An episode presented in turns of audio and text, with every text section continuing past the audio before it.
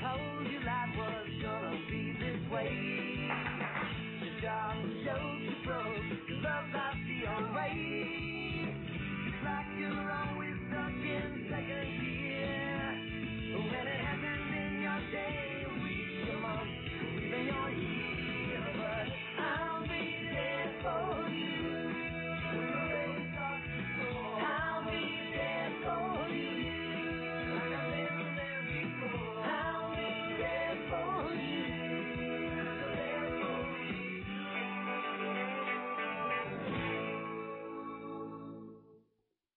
Buenas días, buenas tardes y buenas noches. Bienvenidos un mes y pico después, porque hemos estado liados con exámenes, eh, cosas varias y hasta que nos hemos puesto de acuerdo para volver con este especial de Central Bear Podcast, especial en el que repasaremos lo mejor de la temporada y lo hacemos con los Perkis, que son los premios que entregamos nosotros, nosotros pues cinco creo que hemos sido esta vez a mejores actores, mejores series, momentos, etcétera, etcétera.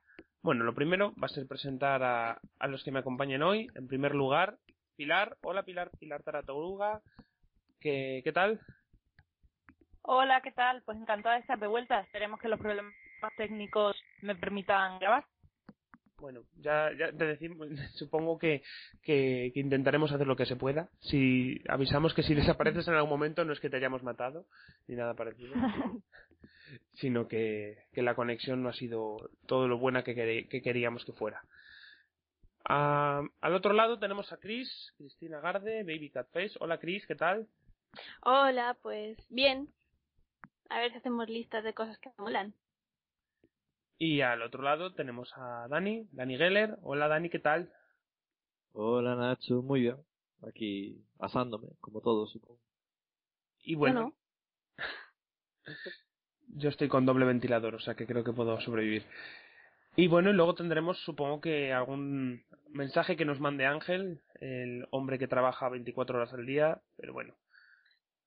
Nos, nos, nos dejará algún mensaje y quiero que, quiero que quede claro que ha participado él, tanto como nosotros, en, en la elaboración de dichos premios.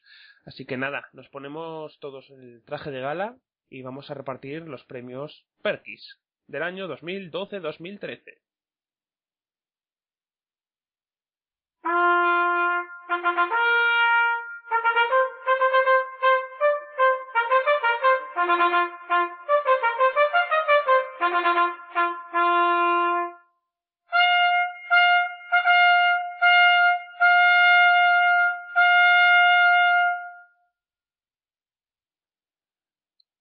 Bueno, y vamos a empezar con una cosa que a nosotros nos gusta mucho. Somos bastante aficionados a los momentos what the fuck, que son esos momentos que se te quedan grabados en la mente porque cuando los estás viendo dices, ¿qué narices estoy viendo? O no podía esperar yo que pasara esto, o no me puedo creer que esté pasando esto, por, pues ya sea por, por algo bueno o por algo malo. Y nada, después de mucha deliberación, hemos llegado a este top 5. Voy a ir diciéndolo, si queréis ir comentando cosillas de estos momentos, libres, es- libres sois, ¿vale? Eh, primer nominado de la serie estrenada esta mid-season, Da Vinci's Demos, por el canal Starz. Leo aquí que es Leonardo da Vinci versus Drácula. Tal cual. Es que, eh, es que a ver, como soy la única que, la, que ve esa serie de aquí, creo, tengo que explicar un poco. Va, el episodio es literalmente, Leo le hace una visita a Drácula y entonces se enfrentan. Que si bien es cierto, desde el principio no se ve que sea una serie muy, muy realista, pero ya meter a Drácula es como el máximo de lo máximo que puede llegar la serie. No sé yo, tiene otros momentos también que tela, ¿eh? Segundo nominado de, de Newsroom, ya, ya va a pasar un año, porque va a empezar dentro de nada la segunda temporada, y es en el momento en el que Mac, esa experta periodista de guerra de, que estuvo en Afganistán, si no, me, si no recuerdo mal, ¿no? Eh, Y Creo pues, que- Por ahí. ¿decías, Dani? Que por ahí estuvo.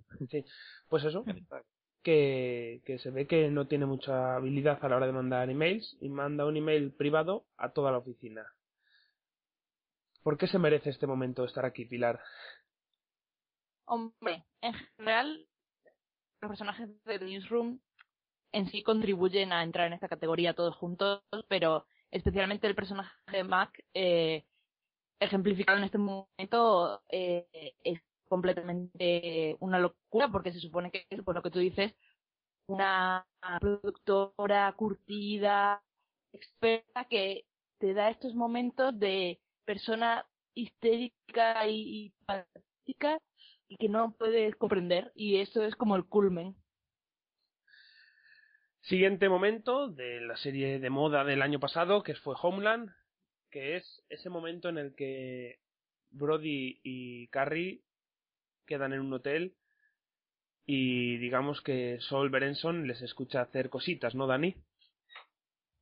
Eso es, y es una escena que nosotros esperábamos seguramente varios episodios más tarde, pero de repente ocurre y no puedes más que quedarte boquiabierto mirando la pantalla.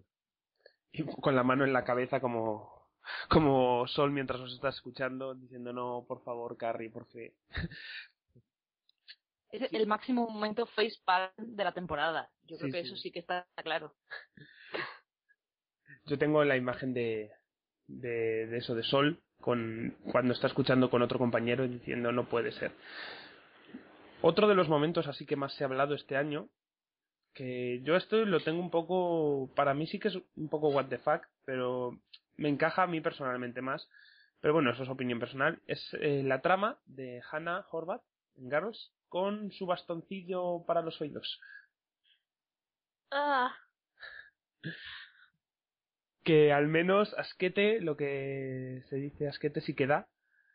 Y más que eso, es dolor. Sí, yo no he podido lavarme los oídos. y bueno, y luego la última nominada es The Shameless, también de Showtime como Homeland, y es el momento en el que, spoilers aviso, tercera temporada de Shameless, en el que Karen despierta del coma en el que había caído y despierta de un modo en el que solo se puede despertar en Shameless, que es también relacionado con pues con eso, con el sexo y la presencia del sexo en Shameless es casi constante. ¿Os falta alguno de, aparte de estos cinco, cinco momentos? Así que queráis mencionar o vamos a decir el ganador directamente. Hay que hacer mención a lo de Tina y Blaine en Glee, es... Sí, bueno, Glee casi es una serie de, de momentos what the fuck uno tras otro y, y la relación esta de obsesión que tiene Tina con Blaine que no va a ningún lado. Es, a mí es me una... gusta. Pero ¿por qué, Dani? No tiene sentido. Ya, pero no ¿Pero sé. qué pasó? Yo- Contádmelo. Pues que Tina eh, desarrolla una especie de amor, obsesión por Blaine, cuando sabe perfectamente que no tiene nada que No, hacer. pero espérate, eso no es lo más Ah, lo, sí. lo más what the- lo más what the fuck de todo. Eso no, eso vale, es raro, es surrealista, pero vale, lo aceptamos. El momento Vix, ¿qué me decís de eso, por Dios? Claro, es, pero hay que ir construyendo. De ese enamoramiento obsesión acaba Tina pues dándole Vicks Vaporub a, a Blaine cuando él, este se, enferma en, en cierto momento de la serie. Y todo de una manera muy incómoda de ver, pero bueno, eso es lo que es. Y bueno, yo creo que ya, redoble de tambores, podemos decir que tras una dura votación, bastante igualada para, para lo que suele ser esto, damos como ganador el momento What the del año al siguiente que presentará la siguiente música.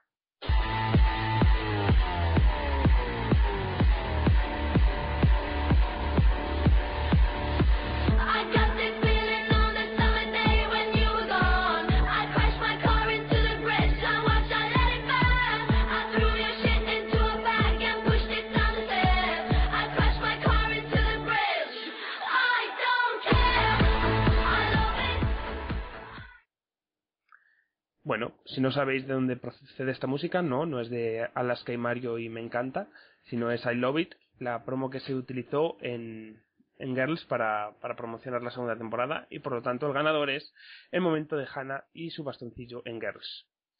¿Os parece bien ganador? A mí sí, porque es que me sigue poniendo los pelos de punta solo pensar en el momento, en ese momento. O sea, que creo que al menos ha marcado. A mí me parece bien que, a ver, simplemente porque como lo de Leo vs Drácula no lo habéis visto, pues me tengo que resignar a que eso no va a ganar, aunque ganaría todos los premios del mundo. pero me parece bien. Bueno, pues Sí, es, es algo que todos tuvimos que ver con, con la cara tapada, digamos, diciendo, Dios mío, no puede suceder. Bueno, pues dejamos esta categoría y nos vamos a, a un momento musical, a ver cuál ha sido el momento musical más destacado de, de esta temporada. Primer nominado eh, de Racing Hope, la serie de Fox, protagonizada por Manza Clinton. Es, son, son muy de hacer episodios temáticos y el episodio musical estaba a llegar y llegó con un musical sobre las ventajas de ser judío. ¿Alguien aparte de mí ha visto este? Yo no he llegado, voy por la pinta de temporada todavía. Bueno, pues eso, es un musical en el que intenta con- conectar con el mundo judío eh, eh, de, de, Bart, de Bart, sí. Gracias, Pilar. Intenta contactar con el mundo judío que en teoría es parte de su familia judía desde ese momento que se entera. Y bueno, pues lo hacen a través de canciones. Otro momento musical nominado es de esta tem- última temporada de The Office, que es un momento que a mí personalmente me sorprendió porque no vi venir y creo que tampoco vieron venir los los los trabajadores de Scranton.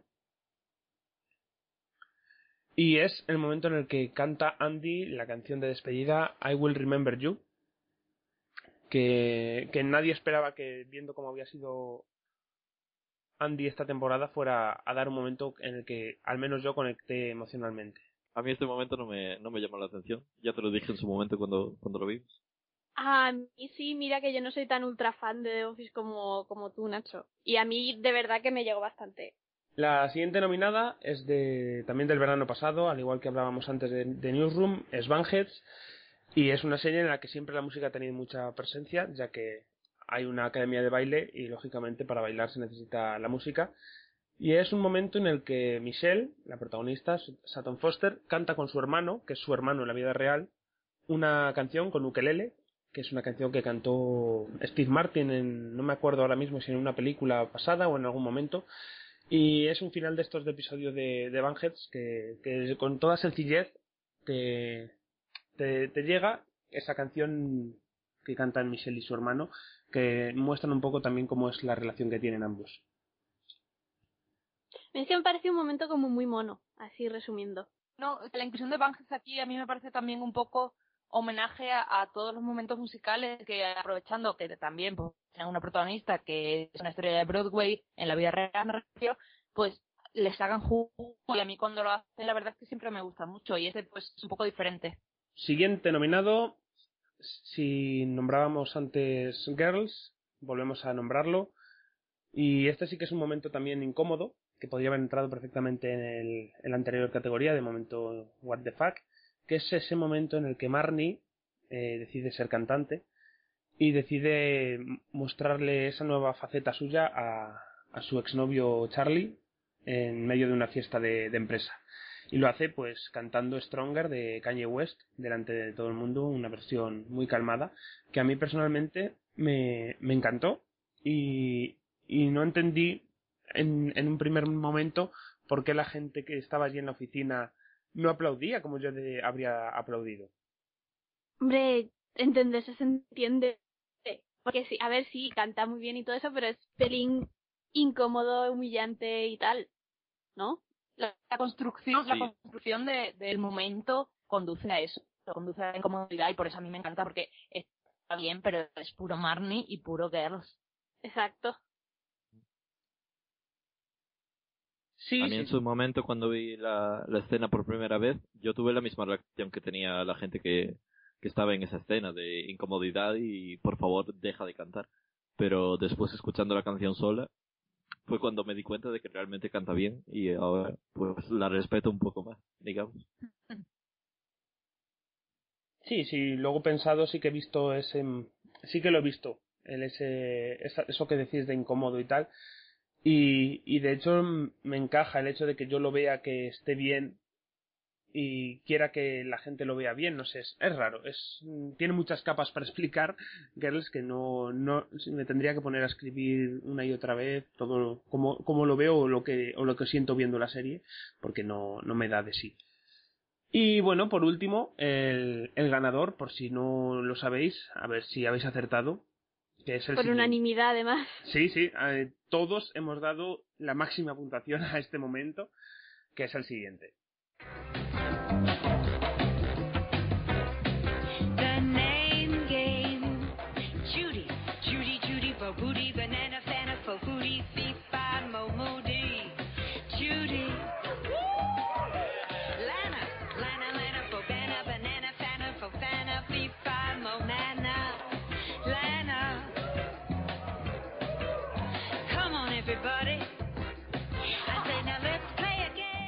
Pues sí, no podía ser de otra manera. La segunda temporada de American Horror Story, Asylum, tuvo un momento que nadie vio venir y que, que dejó enganchadísimo a todo el mundo, volviéndolo a ver, al menos yo, que me parece una grandeza solo que solo puede hacer Ryan Murphy, porque no sé, es que me, encantó, me pareció muy divertido y que no venía a cuento, pues a lo mejor no, pero bueno, está Es bien. verdad que no venga a cuento.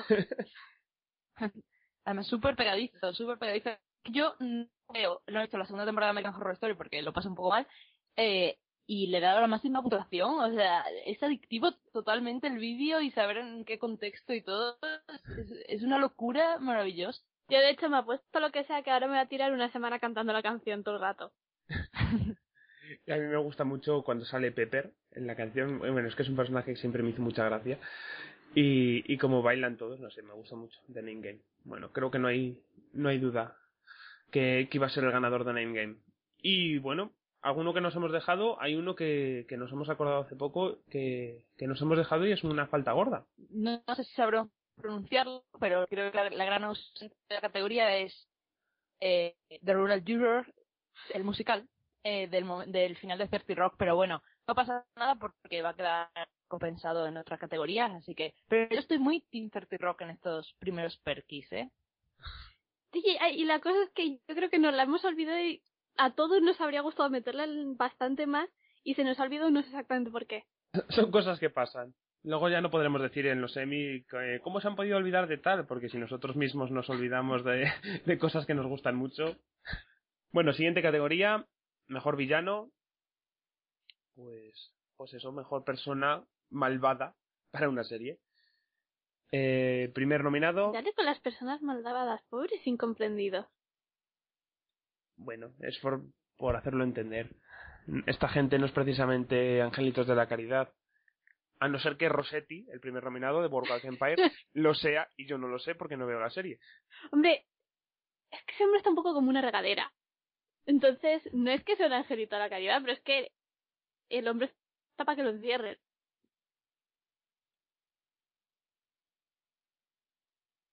¿Hola? Hola. Hola. Ah, es que de repente oí silencio, no sé si había Chris terminado de hablar o se lo se cortó. Sí, yo había terminado más o menos. Ah, vale, vale. Y bueno, eh, el siguiente nominado es el gobernador de The Walking Dead, que si bien eh, quizás en un, en un mundo sin zombies era una persona bastante normal, fue que el mundo se fuera a la mierda y convertirse en el gran hijo de su madre que es en The Walking Dead.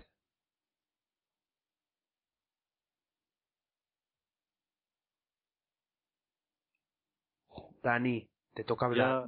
Ya... es que estaba pensando en algo con spoilers y entonces estaba cambiando de tema. Pero si hemos hecho spoiler de todo. Claro, no va a ser ahora el momento en que no. Ah, vale, vale.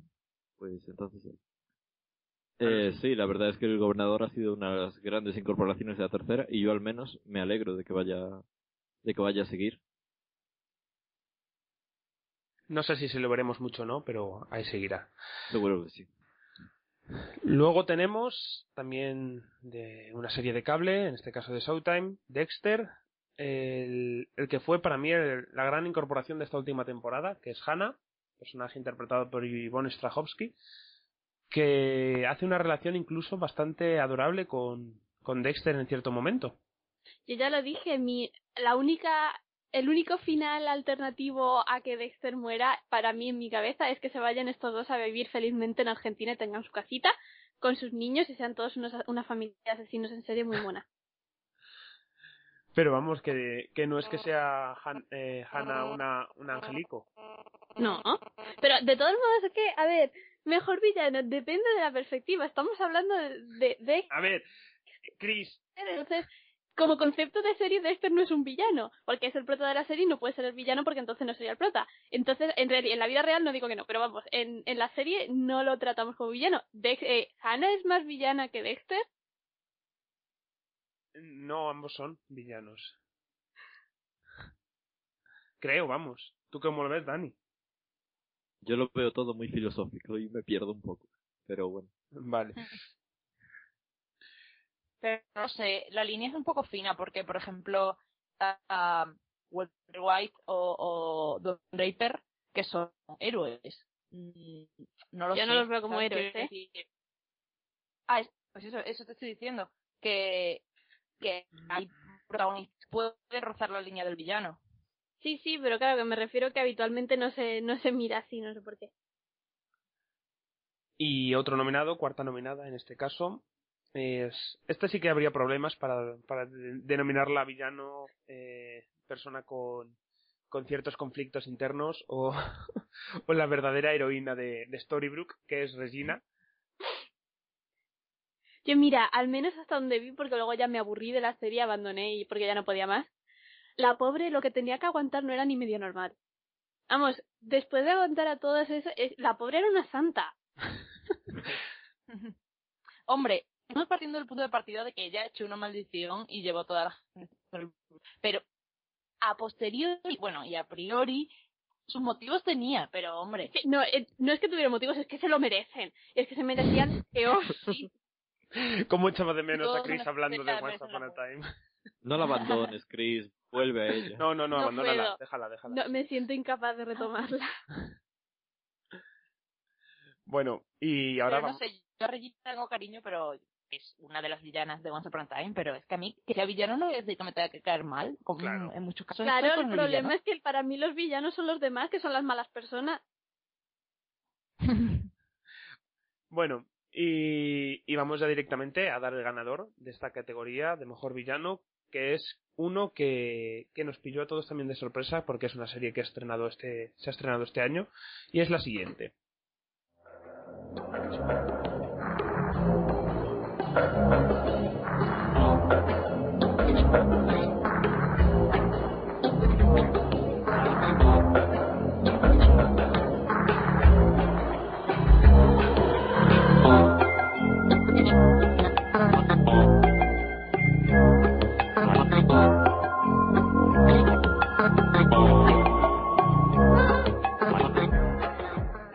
Bueno, pues si no sabéis quién es, el ganador es Arby, de la serie Utopía, estrenada este año en Reino Unido, y, y que con escenas como el principio del tercer episodio, creo que, que se merece ya estar aquí.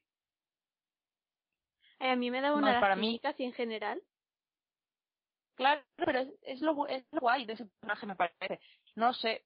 A mí, al principio me gustaba mucho, ¿no? Porque tenía ese misterio ahí de asesino como frío y tal, que iba con el otro y eso, pero luego, joder, es que los pocos capítulos que tiene la serie, que la serie en sí a mí también me parece una de las revelaciones de la temporada, es que profundiza mucho en el personaje y, no sé, te, te da mucha pena. Yo, Pues a mí no me gustó.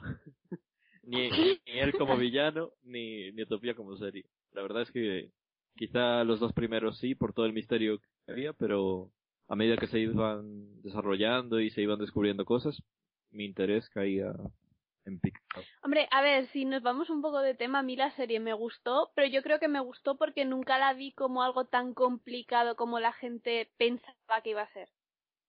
Entonces, al final, claro, después de dar muchas vueltas, recurre a la solución relativamente fácil, que era la solución obvia. Entonces, para mí, por eso tuvo sentido y por eso no me, no, no me decepciona la serie. Eh, a mí lo que es la trama en sí me pareció bastante interesante, como su premisa, su resolución, todo. Pero sobre todo, no sé, es que los personajes que presenta me parecieron bastante originales y, y es que a nivel visual yo, en serio, podría no tener trama, que es que la, la hubiera seguido viendo igual. Me, me gustó mucho. Sí, a nivel visual es, vamos, indiscutible.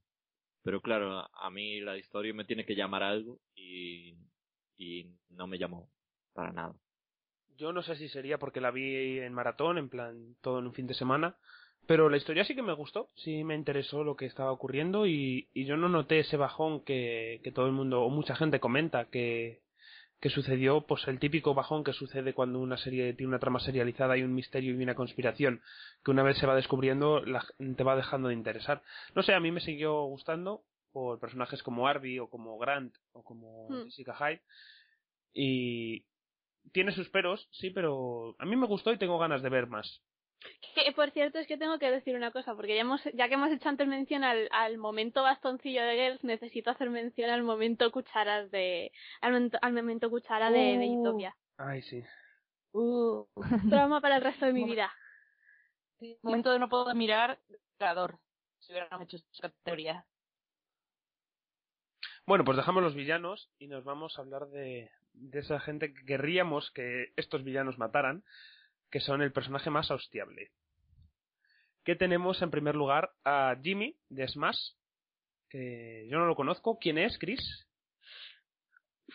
Un mamarracho. es que no tiene mucho más, es simplemente un personaje que aparece ahí de la nada, Pero es cantante, es guionista. que se cree que es, yo qué sé, es. ¿Qué es? Es todo. Y no Sí, es un nada poco. Y luego seguimos con otra serie que es The Newsroom y el protagonista, Will. He de decir que yo con The Newsroom, el problema no lo tengo tanto con Will, sino con la imagen que tiene el resto de personajes de Will, que lo tienen como si fuera el nuevo Mesías y el nuevo dios del periodismo, cuando en realidad a mí me parece un tipo bastante patético, no lo sé. No sé Claro. si compartís mi opinión.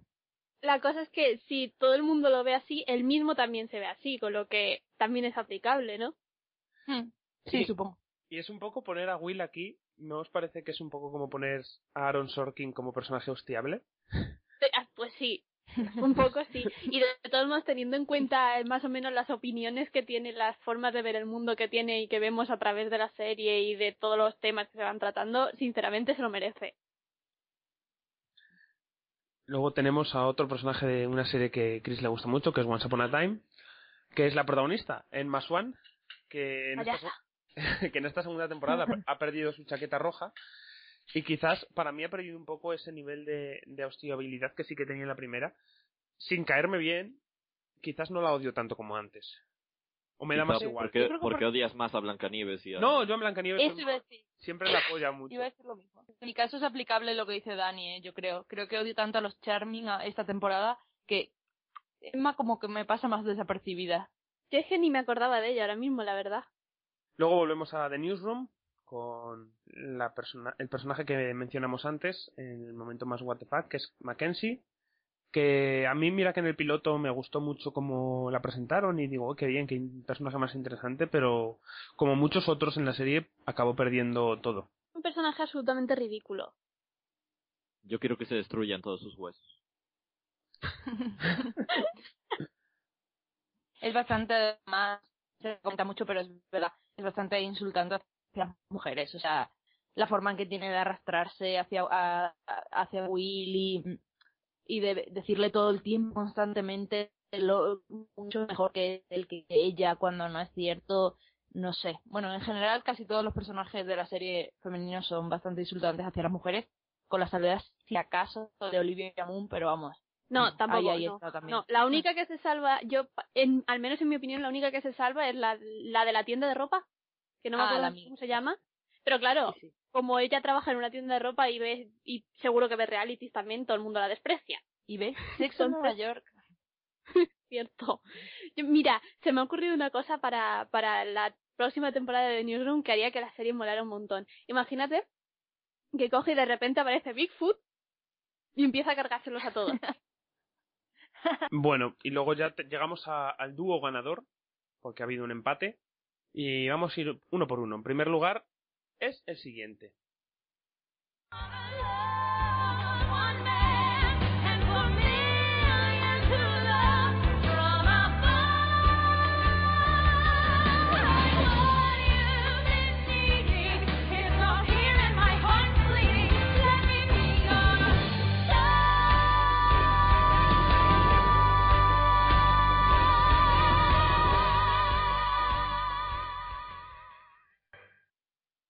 Bien, pues una de las dos personas, entre otras, que canta esta canción es Karen, o como Chris la ha llamado, y creo que le ha pegado ese nombre a, mucha gente llamarla, Karen Su, de Smash. Que si bien yo no he visto la segunda temporada de Smash, creo que todo el mundo cada semana se dedicaba a criticarla. Es que. ah.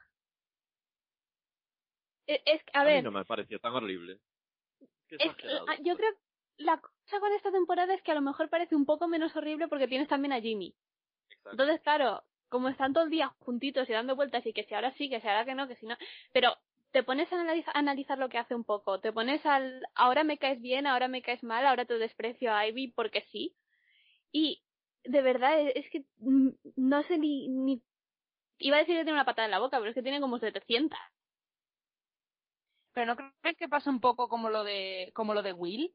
O sea, mi Sí. gran problema, gran, grandísimo problema con, con Karen siempre ha sido que la tomen como la nueva diva de Broadway cuando es una, una cualquiera. O sea, que nadie se fijaría en ella. No sé, Sí. no sé, no sé. Y, y, y por supuesto que tiene muchísimo menos talento y carrera y de todo que Ivy, y sin embargo, no sé, se la presenta como si fuera la salvación desde el teatro musical y, y- y eso es lo que me hace odiarla. A mí en sí pues me parece una chica pues Tonta. pues sin más. Sí, pero si no le tienen tanta importancia no molestaría tanto. Claro, lo que pasa es que la ponen como santita, pobrecita, qué Mm. buena es. Y ni santita, ni pobrecita, ni buena es. Ni con talento, que es lo que a mí me molesta. Si no estuviera Ivy en, en Smash, yo creo que no se odiaría tanto a Karen. Yo creo que sí. Al menos yo seguro que sí. ser, sí. Sí, sí, sí. Pero es que también se odia a Karen en oposición a- a- al trato penoso que se le da a Ivy, que no sé, es una persona bastante consecuente, bastante talentosa y que se la pone como si fuera la villana, no lo sé. Es que Ivy es mala. Todo el mundo sabe que lo que hace está mal y lo que hace Karen Su está bien. Claro, y ya está. Esa es la moraleja de Smash.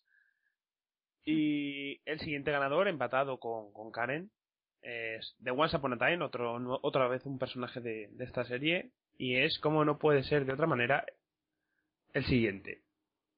Hey, guess what? Taco shells are on sale. Apparently, tacos not a big item in the enchanted. What are you guys still doing in bed? It's the middle of the afternoon.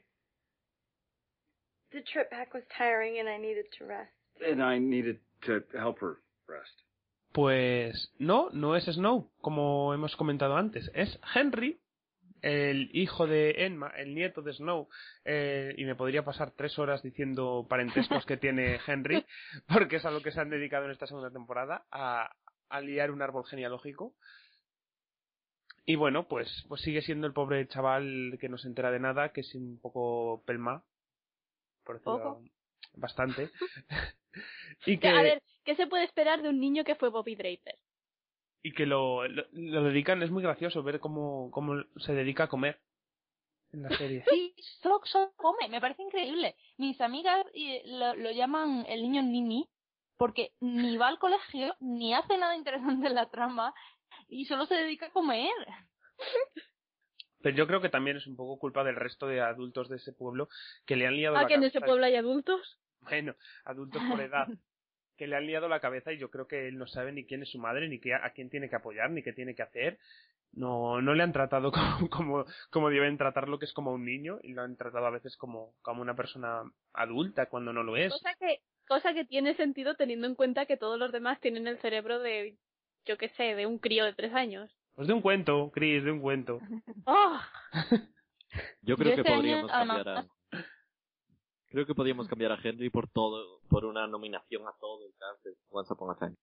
Me parece bien. Sí, también. Pero eso- yo este año corono aún más a Henry por, por, por su relación con Regina, completamente absurda, porque a veces mm, eh, es como, no, pero vais a matar a mi madre, no, no, por favor, eh, hay que salvarla. Y luego la salvan, hasta luego. Y, y ya me voy con mi, con mi verdadera madre. Y, ay, ay, es que me condeno con esto muchísimo. Es Pobrecito. que ya ni entro en el tema, yo creo que ya lo he dicho todo sobre ese tema. Bueno, pues dejamos la categoría para ir un poco a otra un poco más feliz, que es esa, el personaje más abrazable de las series. Y empezamos con, con Víctor de Parenthood, que si bien para mí ha tenido algún momento luego en el que no era tan querido como al principio, da igual, se lo perdono, porque es un chaval que tiene, ha tenido muchos problemas, pero bueno, que me parece una incorporación muy buena para la serie. A mí es que me parece un crío adorable. Yo no sé si porque en comparación con Cindy me parece un amor. O porque. O bueno, y también porque yo que sé, que se- es que me parece muy entrañable ese crío. Me parece, uno, me parece un crío muy normal. A pesar de todos los problemas y todas las cosas que tenga, me parece un crío de lo más normal. Pero todos son un críos normales. Mm, allí. Pueden ser críos normales con varias tortas. Víctor me parece bastante más, yo qué sé, no sé, de un crío al que no lanzaría por la ventana. Es que tú probablemente a, la a los críos normales los lanzarías a todos por la ventana. Viva Jaime Lannister. Bueno, pues eso, y ese es un- el primer nominado a personaje más abrazable. Vamos ahora a la animación, que es también de una serie del verano pasado, Gravity Falls, que ha estrenado hace poco Disney Channel España, y el personaje es Mabel. ¿Qué es que hay que quererla? Con, con Wade, con Wade es el cerdo sin él, es, es, es, es tan, es un poco como a los que veis de Middle, eh, como, Su se llaman? Sí, ¿cómo, Sí. ¿cómo se llama? Sí, bueno, pues es un poco como Su en versión niña. Y... No, pero su es... Pero, a, a- a ver, A ver, no llega al límite de, de intentarlo todo el rato mucho, pero no sé, me recuerda un poco así, pero es muy, es muy feliz, es muy optimista siempre y quiere mucho a su cerdito. ¿Qué más cuentas tú, Pilar, de, de Mabel? A mí, a, mí a mí me parece, aquí me pongo en modo Chris en esta categoría y digo que si Mabel no está más arriba es que no veis la serie. Porque eso Nacho y yo la vemos, pero en serio que es una de las relaciones del, del personaje. Y eso que puede resultar un poco cargante, yo lo admito, porque te pasaría gritando, básicamente, pero es que es tan amor. Así que, si no veis Gravity Falls, pues ya sabéis.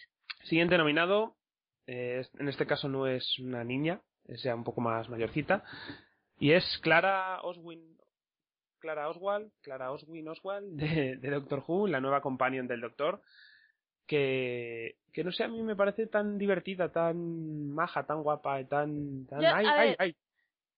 una cosa tengo que decir, ¿de verdad es abrazable la palabra? Entre otras cosas, pero... pero sí, no sé, la veo, es adorable para... Yo es que, a ver, es que eso, la veo y lo primero que pienso sinceramente no es que sea abrazable. A ver, por hablarlo con ejemplos seriéfilos, eh, de siendo también eh, Naya Rivera, eh, Santana en Glee, no es abrazable, pero Clara sí, ¿sabes? Como, no sé si me estoy explicando bien, Chris. Sí, pero que vamos, que seguiría sin ser la palabra que me viene a la mente. Vale. Pero no sé, tan, sin, sin gustarte físicamente ni nada más, creo que Clara es un personaje que sí que, que resulta simpático, al menos por su forma de ser, lo que hemos visto, que todavía queda mucho más de ella, pero no sé, están esas, ma- esas contestaciones al doctor, ese, siempre comentarios ingeniosos, siempre, casi siempre tiene una sonrisa en la cara. ¿Estás hablando de Zoe y de Chanel? No, no. Bueno, pues esa es la, la tercera nominada. Y un personaje que sí que no tiene nada que ver con ninguno de las anteriores, que es el cuarto nominado, es Odor de Juego de Tronos. Ese sí que es abrazable, porque al menos Bram estuvo abrazándolo durante dos años. Yo creo que se cuela claramente en esta categoría porque por un momento concreto que es, es el último momento en que sale de la temporada que hay otro personaje que le que dice y he oído mucho hablar de Odor y está tan contento que no, no sé te da muchas ganas de abrazarle y dice Odor, Odor". no sé Es abrazable de manera retrasada. de- retrasada mental no queda. De manera de una persona que tiene una discapacidad, pues de esa manera. Que no tiene maldad ninguna. Él siempre está para ayudar a Bran y esa es su misión y es lo que hace siempre.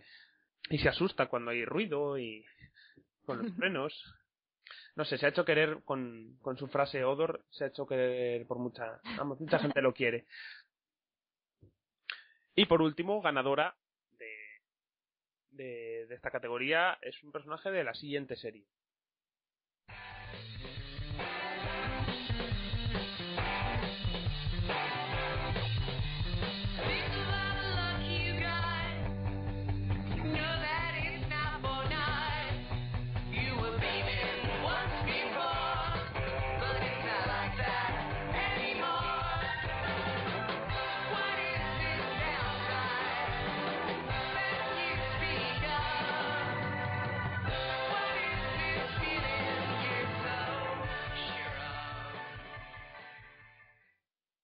Y no, no es Emmy Rossum, no, no es abrazable esta persona, Chris. no es Fiona. Fiona no es abrazable cuando Clara sí. Y ambas tienen la otra característica. Y es Debbie, Debbie Gallagher, que, que es la niña mm, es que es tan tan buena tan siempre pero a la vez es tan inteligente y tan y no, no te creas que, Y que- tan Gallagher. Sí, porque luego no. Ella es bastante gañana también, como el resto de sus hermanos, pero.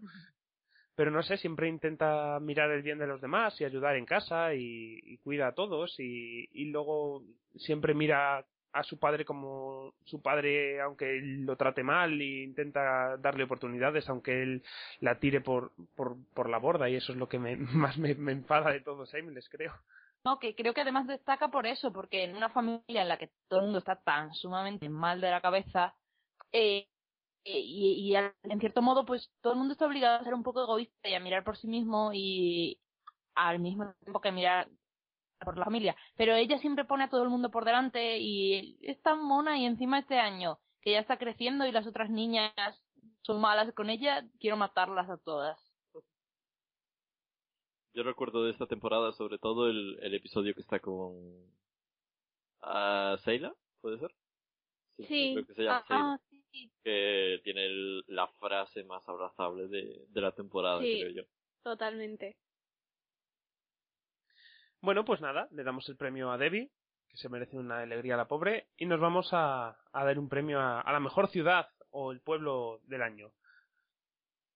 Y tenemos en primer lugar a, bueno, en primer nominado, Nashville, que ¿por qué ha logrado ser nominada en esta categoría, Chris? Yo creo que por descarte.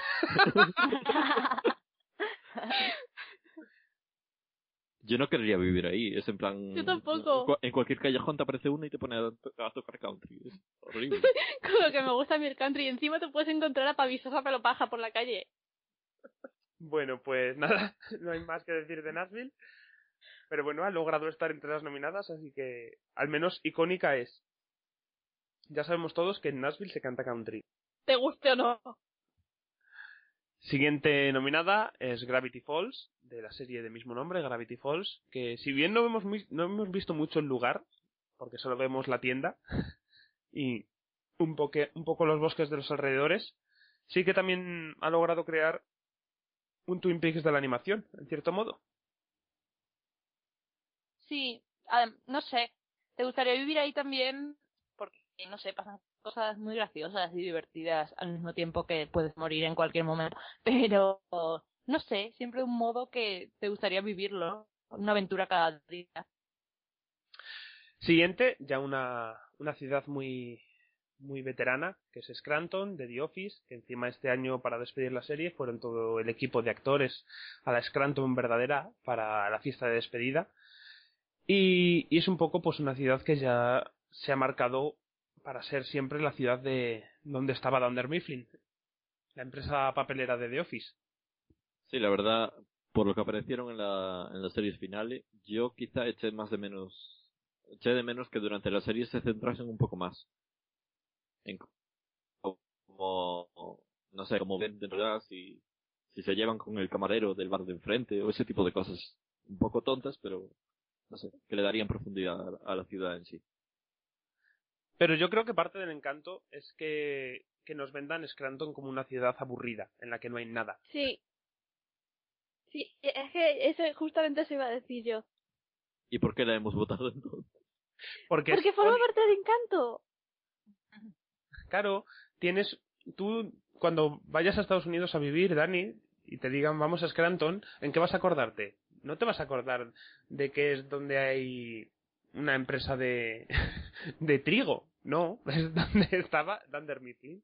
Sin embargo, la siguiente ciudad, que es Pony, de Parks and Recreation, sí que tiene eso que dices, Dani. Porque lo que te venden es una ciudad muy con unos habitantes bastante mal de la cabeza y que y que al menos como como estamos viendo el el el ayuntamiento tenemos que ver también la ciudad A mí es que me duele en el alma que no vaya a ser la mejor ciudad ya no del año, de, sino del siglo, del milenio, porque pobre Leslie.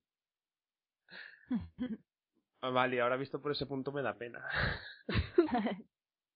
Pero es ¿Ves? Yo parte le di del todos mis encanto. puntos, pero como no tenéis criterio.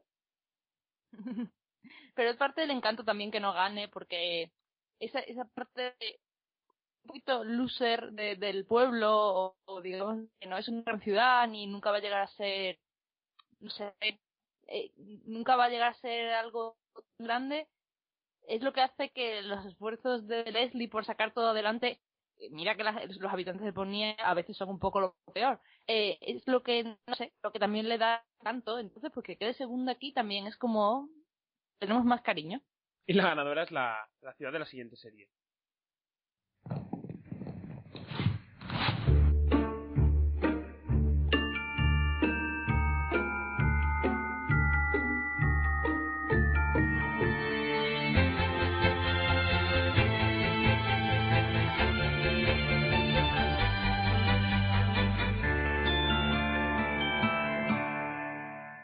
no no es Viena es Banheads por, por- porque pueda aparecer la música del opening eh, la ciudad de Mozart pero no Es Paradise, la ciudad en la que se desarrolla Banhead, la nueva serie de Amy Sherman Paladino. No sabemos si cancelada o no todavía, porque nos tienen en, en ascuas cada, cada día. Yo no sé si va a salir la noticia de alguna vez, de una vez o no. Estoy harto porque me digan que se ha cancelado ya de una vez. ¿Y por qué ha ganado? Pues yo creo que ha ganado porque del mismo modo que en las chicas Gilmore, Stars Hollow y sus habitantes hacían que, que fuera una ciudad especial, también lo es Sí, Paradise en este caso. Sí, pero bueno.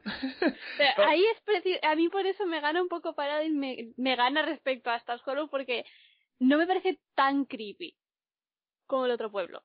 no hacen tantas reuniones de habitantes para decidir cosas y fiestas y todo, ¿no? De verdad que sitio más perturbador era Hollow.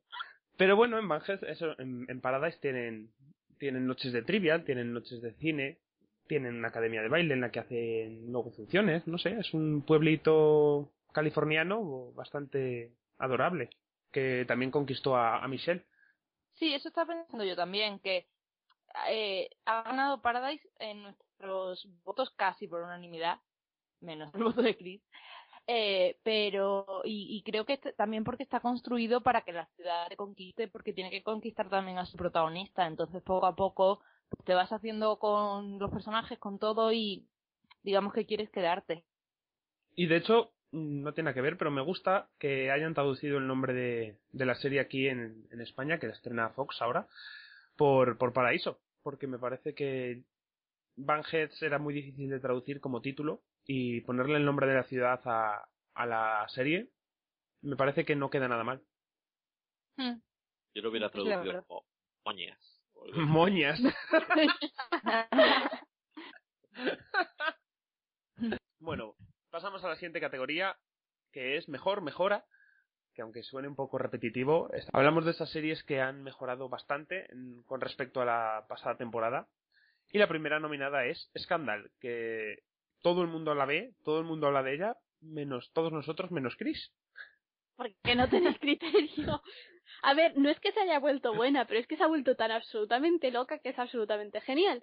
Y eso en la primera temporada no lo tenía. Bueno, en el final de la primera temporada ya lo tenía un poco, pero es que en esta ya se ha vuelto la locura total y absoluta. Es Shonda mm, con anfetas, ¿vale? A mí cuando la gente me pregunta por Scandal qué tal es, y digo, no la veo, pero todo el mundo dice que es muy loca, y dice, ¿y por qué es loca? Y digo, por, no lo sé. ¿Por qué es loca, Chris? Porque es, yo qué sé, es ridícula. Tienes intentos de asesinato al presidente, tienes conspiraciones, tienes eh, chantajes surrealistas que tienen que ver con un matrimonio que se sostienen que yo te chantajeo porque te, si, si no me haces la vida imposible en mi trabajo y si, no, si tú te mantienes calladito y no molestas, te doy un bebé. ¿Vale? Es muy realista todo. Y es muy genial. ¿Y ¿Qué te parecen las posibilidades de Kerry Washington a ser nominada a Mejor Actriz de Drama? tan locas como la serie y tan geniales como la serie. Es que, por un lado es, yo de verdad, si al final acaba nominada, yo es que, a ver, por un lado sí me reiría muchísimo, pero es que por otro, imaginaos el miedo que da el poder de Shonda en ese caso. Es decir, imagínate hasta dónde llegan lo- las influencias de Shonda y, y la capacidad de, de yo que sé qué. Es decir, da miedo, da muchísimo miedo. Bueno, siguiente nominada es una que se ha despedido este año, pero se ha despedido remontando un par de temporadas más flojas que ha tenido en su séptima y octava temporada.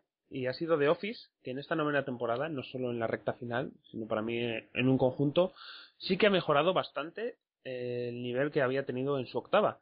Al menos en cuanto a diversión, en cuanto a personajes y el cariño que, tienes con ellos los ha, nos lo ha recordado. Y, no sé, para mí ha sido un final perfecto porque ha recuperado toda esa relación que habías forjado pues con Jim, con Pam, con Dwight, con el resto de secundarios y la ha explotado en, en sus últimos episodios y en esta última temporada. Para mí es que ha sido sobre todo tramo final. En realidad la temporada entera, hombre, una mejora respecto a la temporada anterior sí que vi, pero tampoco me pareció tan tan grande. El tramo final sí que me pareció muy muy bueno. Yo igual que Chris. Hubo destellos de calidad durante toda la temporada, pero así en general me pareció un poco mejor que el anterior, simplemente. Y bueno, yo en cierto modo tampoco, a ver, la he visto mejor, pero es que a mí también la, la anterior, aunque me gustó menos, sí que me gustó. Por tanto, yo como, como fan de The Office tampoco puedo decir mucho más. Y una serie que yo dejé al final de su primera temporada, o no sé si siquiera eso, que fue Aquard, también figura entre las que más han mejorado en esta segunda o tercera temporada. La- Es que la segunda fue, no sé, yo la verdad es que tampoco la recuerdo mucho porque, no sé, la borré un poco de mi memoria, pero si no me equivoco estaba un poco con el triángulo de Jane en los otros dos y eh, se volvió más pesada que, yo qué sé, muy pesada, muy pesada. Y en esta tercera, Jenna sigue siendo la cosa más egocéntrica del universo, pero funciona bastante bien porque todos los demás personajes, para empezar, se dan cuenta. Y, y, y tiene todas las tramas de fondo que están bastante bien. Tiene la de la mafia, Sadie tiene momentos geniales también, no sé. A mí me gustó muchísimo esta temporada y mira que la anterior me decepcionó también mucho. A mí, lo contrario que The Office. A mí en la segunda no me pareció que hubo demasiado bajón de calidad. Y esta es un poco mejor. Pero tampoco veo una diferencia tan grande como para ponerlo en esta, en esta categoría. Bueno, la siguiente nominada es otra que tuvo su peor temporada en la anterior, en la séptima o sexta, sexta temporada. Para mí fue la peor temporada, pero la, la penúltima, sin contar esta última porque todavía no, no, no hemos visto suficiente, sí que estuvo bastante bien y es Dexter. Sí, yo soy de, lo que, de los que defenestró la, la sexta temporada porque, porque simplemente no se atrevieron a dar un paso adelante que al fin... Y fue muy frustrante. Sí, sí, fue muy frustrante porque eh, es eso, nos mostraron, mira qué paso adelante puedo dar. No, no lo doy. Ah, Era una Y- broma. Pues más o menos. Y ahora al fin fueron capaces de, de dar ese paso, que era eh, simplemente que Deb supiera más de lo que de lo que había sabido hasta entonces. Y entonces la serie sí que pudo avanzar de forma clara y al fin se convirtió en una serie entretenida. Sí, esa ha sido la clave. Y vamos a ver qué tal acaba. Y bueno, y la ganadora a, a la mejor mejora con respecto a su pasada temporada es la siguiente.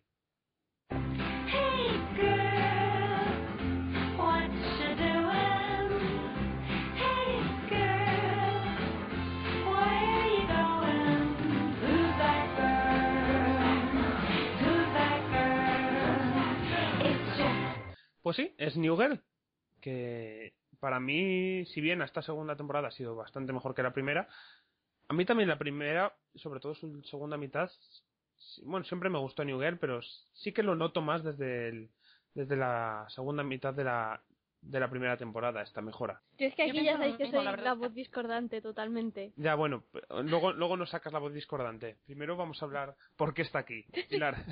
No voy a decir exactamente lo mismo que tú, que me parece que esa mejora ya empezó a partir de la, de la mitad de los capítulos de la, primera temporada y que y es, y es una mejora que se basa básicamente en quitar el centro de gravedad de Jess para ponerlo en todos los personajes, o sea, hacer la serie moral y darle vida a unos secundarios que son oro puro. Y, y en lo que más se ha visto en esta temporada ha sido claramente el personaje de Winston, que en la primera estaba bastante olvidado porque el resto sí que tenía sus tramas y en esta ha tenido unos momentos grandiosos. Pues yo además veo esta mejora es en el, en el personaje de Nick, pues que debe ser por, por el éxito que tuvo con la película esa de Safe y No Quarantine, que, que decidieron darle más, más papel y decidieron darle más protagonismo y, y entonces sí que fueron capaces de, de dar esa mejora. Bueno, yo creo que el, no tiene que ver con la película, pero sí, ha sido la clave de... Sí, el protagonista de esta segunda temporada ha sido Nick. Sí, sí. Y bueno, la nota discordante la da Chris. Sí que es verdad que el primer tramo de la temporada sí me pareció que, no tanto que mejorara respecto a la primera temporada, porque ya al final de la primera temporada sí que me gustó bastante. Y el primer tramo de la segunda también me parece que está bastante bien. Ahora, el segundo, el tramo final de la segunda temporada es que me pareció espantoso. Es que no les veía nada de química, les quitaba todo cualquier tipo de, de interés que pudieran tener a todos los secundarios que quedaban de fondo. No sé, soy incap yo de hecho no pienso seguir con la serie por eso, porque parece que van a ir por ese, por ese camino y paso de seguir con ella, simplemente no, no. Y me pareció eso que, que habían estropeado todo lo que habían hecho hasta ese momento. Pero por algo más No sé. aparte de la relación entre Nick y Jess, o solamente por eso. Es que no es, no es eso exactamente, ¿sabes? Es el factor determinante porque afecta a todo lo demás, no sé si me explico. Porque en el momento en que centran en eso, todos los demás personajes quedan como una especie de circunstancia. Y si tenemos al, a Smith que está totalmente ya, de verdad, me parece un, un personaje absolutamente quemado para la segunda temporada. Que me parece un problema bastante grave. Luego, Winston sí tiene momentazos tremendos, lo que pasa que también al mismo tiempo es totalmente one note, es un personaje que, que ti- hace una cosa. No saber hacer bromas. Y claro, y eso es un momento muy divertido, pero es que realmente te paras a pensar y ¿qué más hace? Nada. Es un personaje que no tiene más puntos de nada. Y sí, estoy de acuerdo que Nick me ha- esta temporada me ha parecido genial, pero es que lo demás no, no es, es la nada, tal como hemos dejado la temporada. No sé, es que a mí me han llevado la relación de Nick y Jess, la verdad es que me, además han sido, parece de momento, suficientemente valientes como para ir a ello, o sea, para ir al grano y no tenernos 40 temporadas con que sí, sí, que sí, no.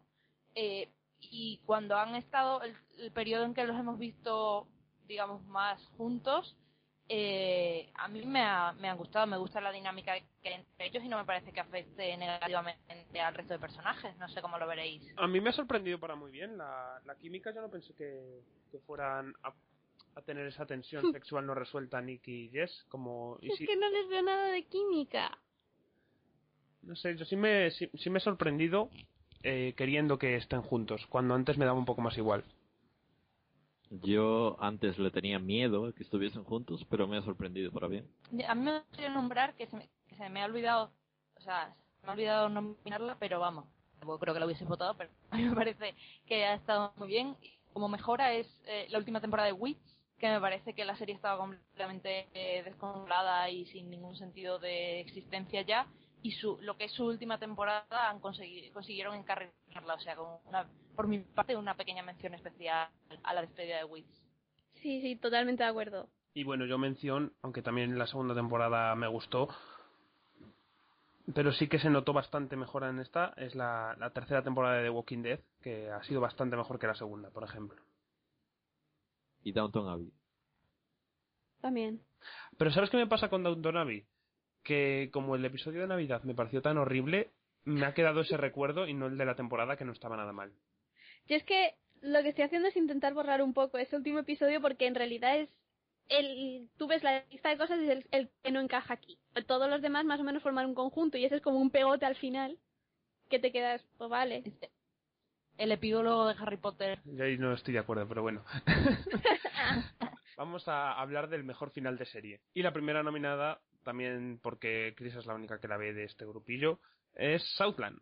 Y eso, y no tiene más puntos por eso, porque soy la única que la ve, porque todos los demás no tenéis ningún tipo de criterio, ya lo sabéis.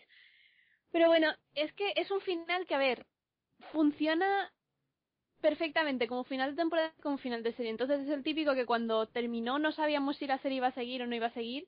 Pues decimos, mira, si sigue bien y le damos tal final, ya veremos, eh, esperemos que vaya por tal sitio. Y si no acaba, es tan perfecto, tan dramático, tan, tan, tan Southland que, que es perfecto, es absolutamente perfecto. Otra nominada, esta es por un final abrupto, no pensado para ello, que es Go On, que, que yo creo que está un poco aquí por, por la pena que nos da que haya acabado, más que por la calidad del final, porque no era final de serie. Sí, está claro. Como final, yo, es que ahora que me he acordado ya lo quiero meter en todas las categorías, pero como final yo lo cambiaría por el final de Witch probablemente, pero porque la pobre Gowon no debería haber acabado en esta temporada y eso lo sabe todo el mundo que haya visto la temporada. Bueno, no sé, pero yo lo sé. Entonces, me- a mí me da mucha lástima pero que haya acabado y que no haya acabado con un final pensado propiamente como final. Bueno, siguiente nominado para mejor final, que ya le iba tocando, porque ha estado también en la cuerda floja bastantes temporadas, y es el final de Fringe. Que esta sexta temporada no, no gustó a todo el mundo como, como otras pasadas. A ver, yo creo que era una serie completamente diferente, pero a mí me gustó. Y más que la cuarta. considerar el final, considerar toda la temporada el final, básicamente, porque todo fue como una gran película de broche y a mí la verdad es que me gustó mucho como conclusión de la serie, me parece que era muy muy coherente con todo y, me gustó muchísimo. Siguiente nominado es mi, mi vamos, mi- la niña de mis ojos, que es The Office. Que el final de The Office para mí me parece tan bueno, tan perfecto para la serie y tan acorde y que mejora el- la impresión general que tienes de la serie. Para mí es, para mí es uno de los mejores finales que, he vivido de una serie, de los que más he disfrutado, que más me han, emocionado, me han hecho reír, me han, me han llegado con el mensaje que han querido transmitir del final y de la serie. Y, y para mí, aunque no es la ganadora, para mí es mi ganadora. Ya lo sabíamos. Para mí es que es un final que tiene muy en cuenta sus personajes. Entonces, a mí por eso me gustó mucho, porque los tiene, eso es, les, se nota que es una serie que les tiene mucho cariño tanto a los personajes como a la gente que la ve. Y entonces, no sé, me pareció es- todo muy entrañable y, Y es tan, muy, met- es tan muy bien. metareferencial con lo Sí. que es el final de la serie, el final de, de, de la serie para ellos y para nosotros, del documental y de todo, es todo es como encaja, como un puzzle. Y el ganador es el final de otra comedia que es la siguiente. Ladies and gentlemen, John Maroney.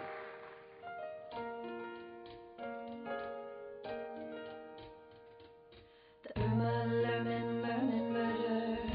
Turn the birds word lurid, the word of pearl, twirl girl. She would the world, word demure. The ensure the law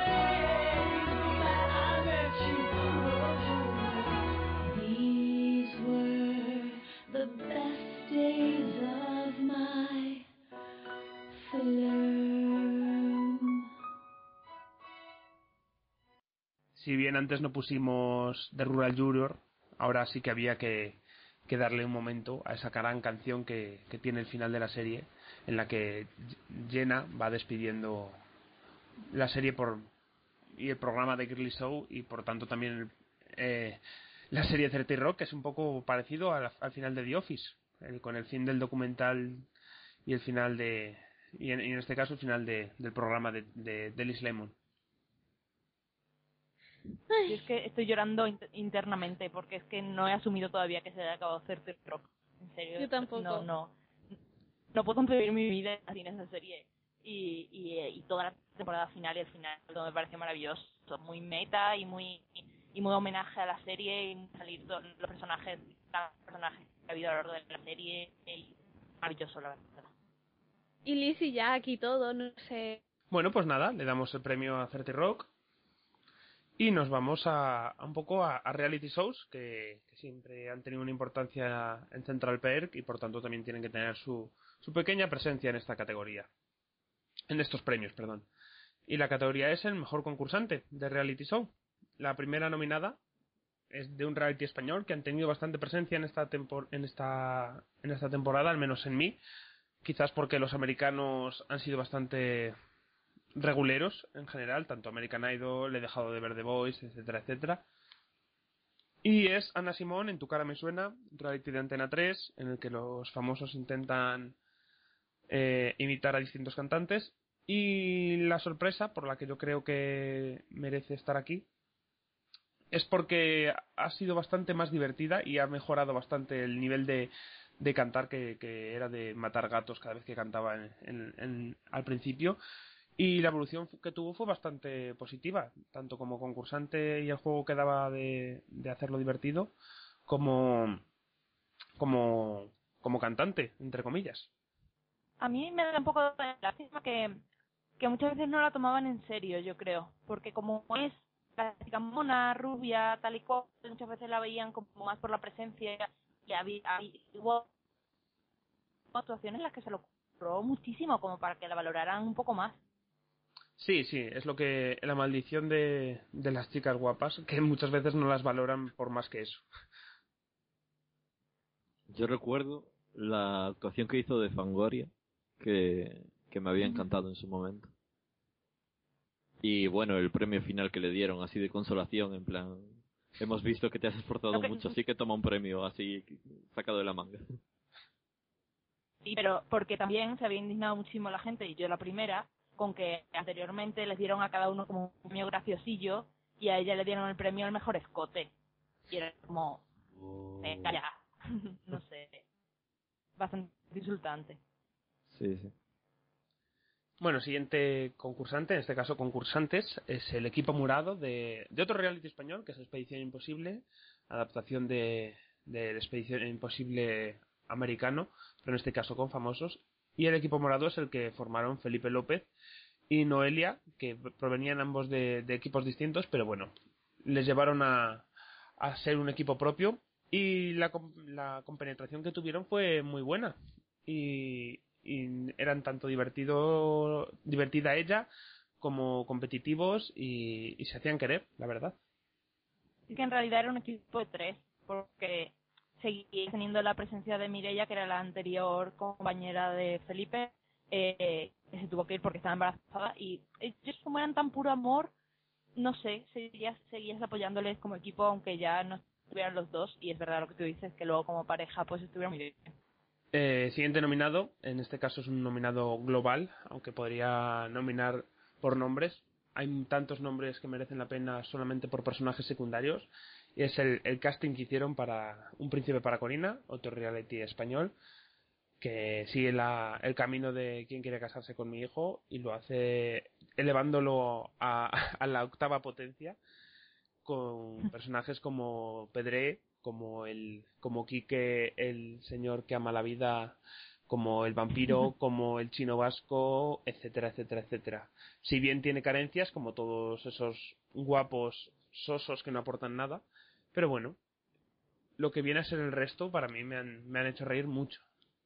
Es verdad que tiene esa compensación, ¿no? Que, que eh, los más interesantes son los que en la vida tendrían una oportunidad con Colonia, pero que le dirán a ella que no los eche porque son necesarios para el programa y de, eso se- de hecho se está viendo que a medida que se acerca el final y se queda el candidato que a ella realmente le gusta, el reality pues se está haciendo un poquito más aburrido. De hecho están rescatando a, a personajes viejos que no sé, es que son tan divertidos que tanto que se dice, ay, es que es, son actores, no me importa porque me lo paso muy bien. Exacto, es la clave. A mí no me importa, o como en- se ha hablado muchas veces en Survivor, es todo guion, que me da igual, mientras yo me lo pase bien. Y bueno, pues ha habido otro empate en esta categoría, así que vamos a dar el primer primer premio a- al siguiente personaje también de un reality español.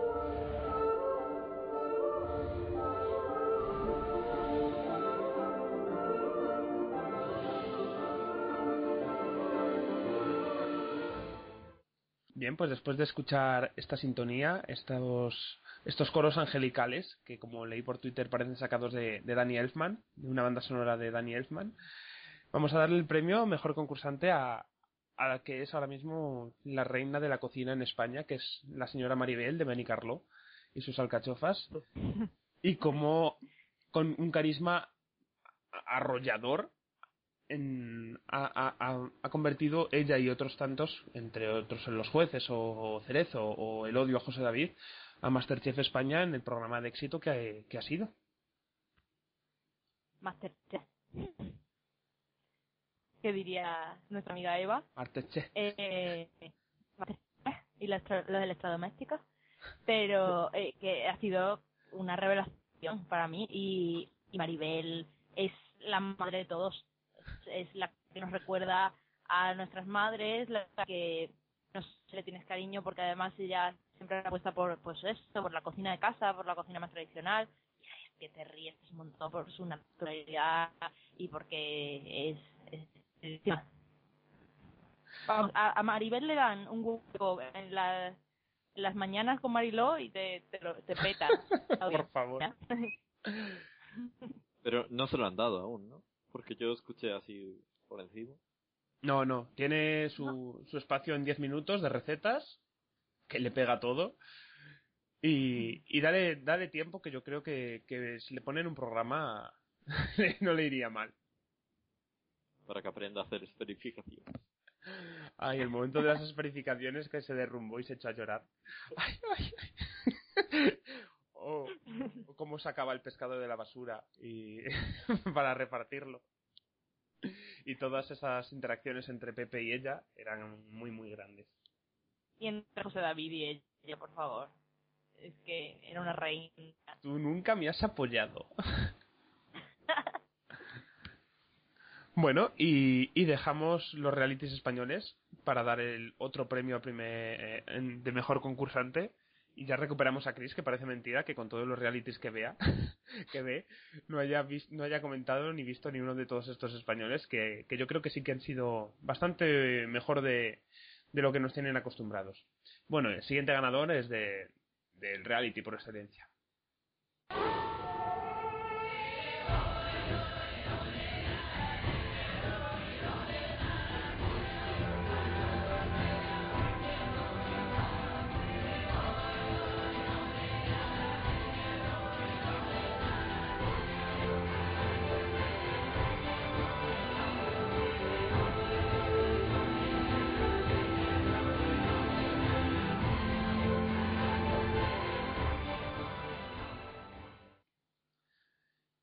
En un nombre, estas dos últimas temporadas de Survivor, el nombre es Malcolm, porque ha sido tanto protagonista en su en su temporada como en esta última Fans contra Favoritos.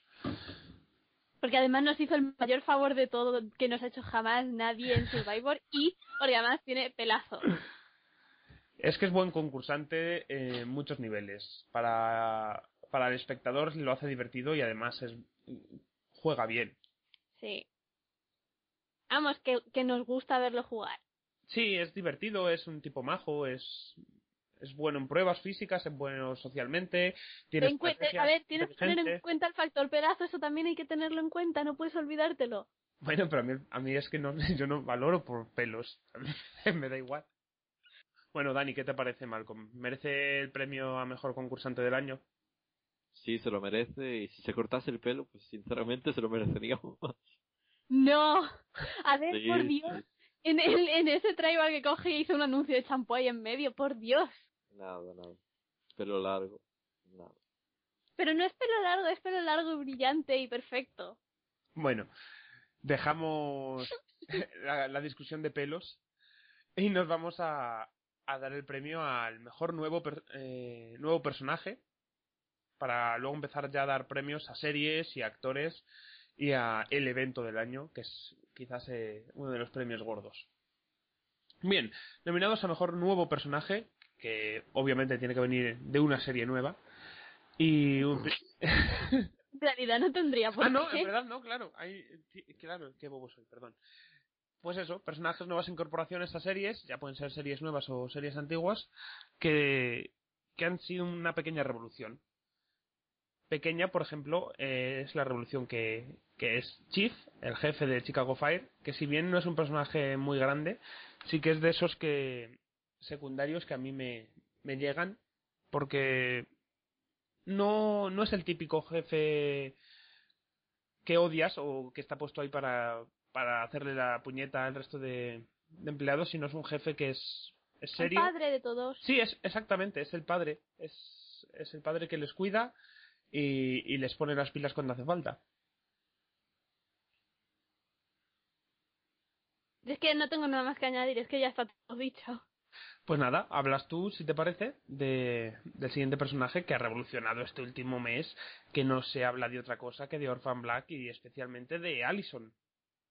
Es que Allison es como la, la parte mujeres desesperadas de Orphan Black y cuando se pone su música noventera y cuando y, y cuando le da por, por, por emborracharse y cuando se va por ahí con Félix, es que es genial en todo, es de verdad genialidad pura esa chica.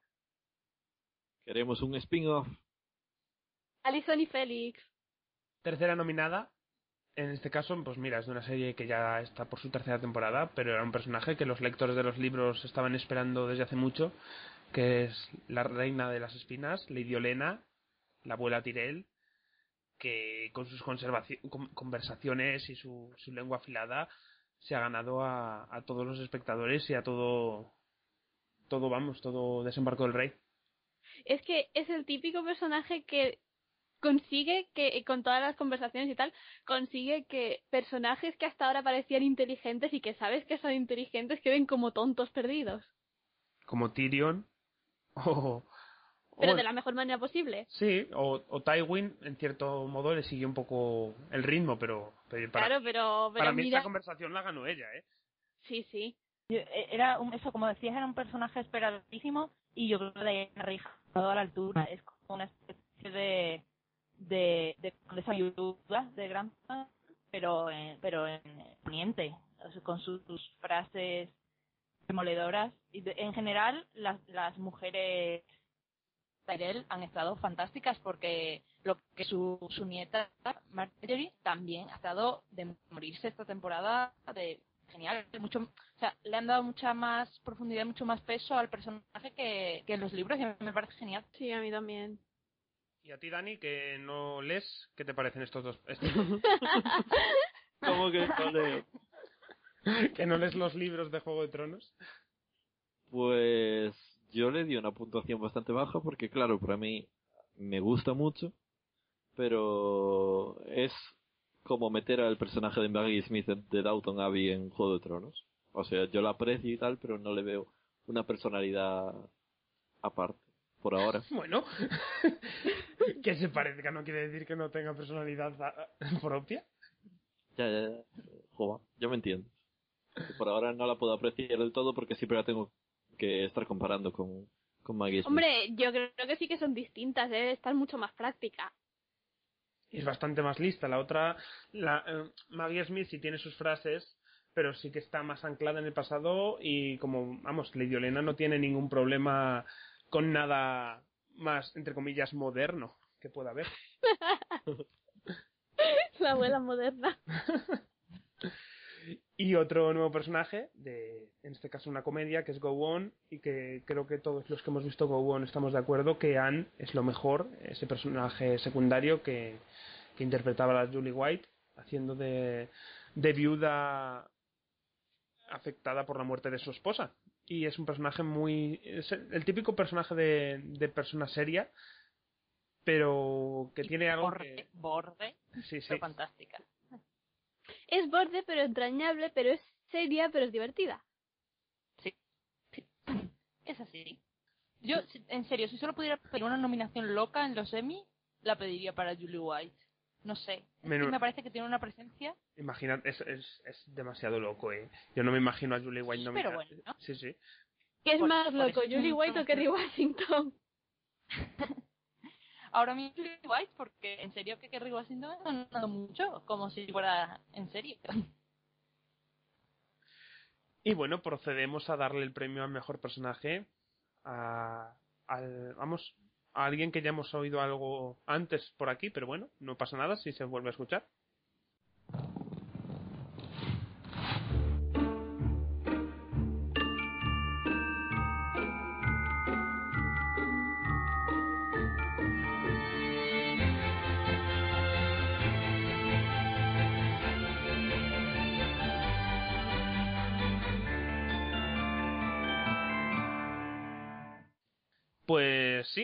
Michelle, Sutton Foster, mejor nuevo personaje, pues porque aunque sea la hermana perdida de, Lorelai Gilmore, tiene tanto encanto, es tan divertida, habla tan rápido, hace tantas referencias, tiene tanto corazón, esa conversación con con nunca me acuerdo con, con Ginny en el último episodio de la temporada no sé, a mí me, me, ha, me ha conquistado tanto el personaje como la actriz, como la serie, y ella es el alma. Ay, no hables así porque ahora me da pena pensar que a lo mejor no vuelve. Hay que asumirlo. Yo le estaba dando las gracias por estar hablando en presente. Pero Bueno, pues no sé si te- queréis decir algo más de Michelle o de Vanhead eh, ahora que tenéis la oportunidad. nada, es la Creo hermana la perdida de... la actriz- Pilar y Dani fusionamos y hablas a la vez siempre. Tenemos que empezar a decir lo mismo y, y ya hablamos a doble voz. alguna vez. Y todo. Dani, ¿qué, qué, qué terminabas de decir de Vanhead? Nada, nada, que es lo, lo que acabas de decir, que es la hermana perdida de Lorelai Gilmore. Y la verdad es que necesitábamos a una hermana perdida de Lorelai Gilmore porque ya, ya empezábamos a echarla de menos, creo yo. Y yo lo que iba a decir es que creo que también la actriz le da mucho toque. O sea, su, su toque de... Es un personaje muy que le coge mucho cariño, pero también porque tiene un punto muy payaso. Y yo creo que eso pues, también se lo da un poco la actriz, que yo, no sé, por lo que le he visto, pues, pues tiene esa gracia y, y está muy bien. No sé. Bueno, pues nada, nos despedimos de esta categoría de nuevo personaje. Y vamos al de nueva serie. Yo creo que. Juego que nos han dicho que tenemos que hacer un- un- una mención. Ay, claro, ay, perdona, no tenía, perdón, tenía el, el documento hasta ahí y ya pensé que no había más, pero sí, es cierto, pues Ángel nos ha dejado encargado que nombremos a, a Norma Bates, que para él ha sido el mejor nuevo personaje, interpretado por Vera Farmiga. Supongo que vendrá incorporado a su bolso. Es que nadie da golpes, ni, nadie usa la- el bolso como arma con tantísimo arte como De- ella. desde la madre de Tamara. No, pero a ver, con el arte que tiene esta mujer, nadie. Hay que tener arte. Y, y tú estabas haciendo, Chris, un concurso con Bates Motel, que quién estaba más loco, si Norma o Norman. ¿Quién ganó al final de la primera temporada? Eh, no, no queda claro. Eh, hay una especie de empate curioso. Y bueno, ¿alguna mención más por ahí? Pues nada. Pues ahora sí que pasamos a mejor nueva serie. Y vamos a empezar con una mención, porque ha sido también olvidada. Y Ángel nos ha puesto una cara muy triste y, y nos ha mandado también un, un audio que vamos a poner recordando The Americans.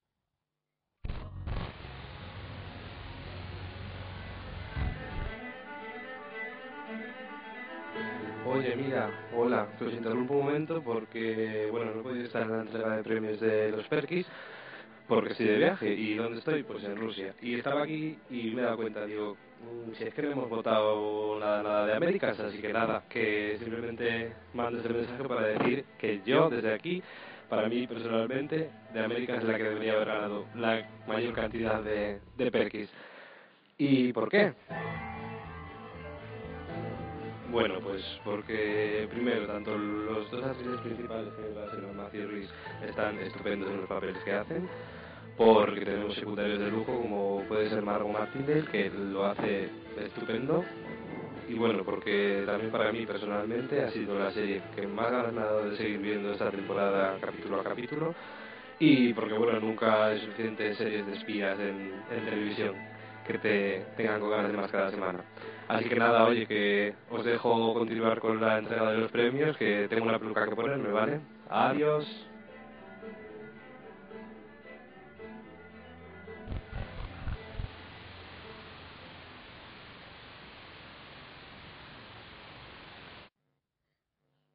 Pues después de que Ángel nos, explic- nos ha explicado todas las bondades de The Americans, eh, no sé si, vamos, yo no la he visto todavía, pero no sé si por aquí alguien más la ha visto. Yo es que yo también la echo mucho de menos en la en, en- en- yo es que sí que la pondría por ahí arriba, ¿eh? De hecho, me plantearía mucho dejarla entre, el- si no la mejor, sí entre las dos, tres mejores. Y no sé cómo nos hemos podido olvidar.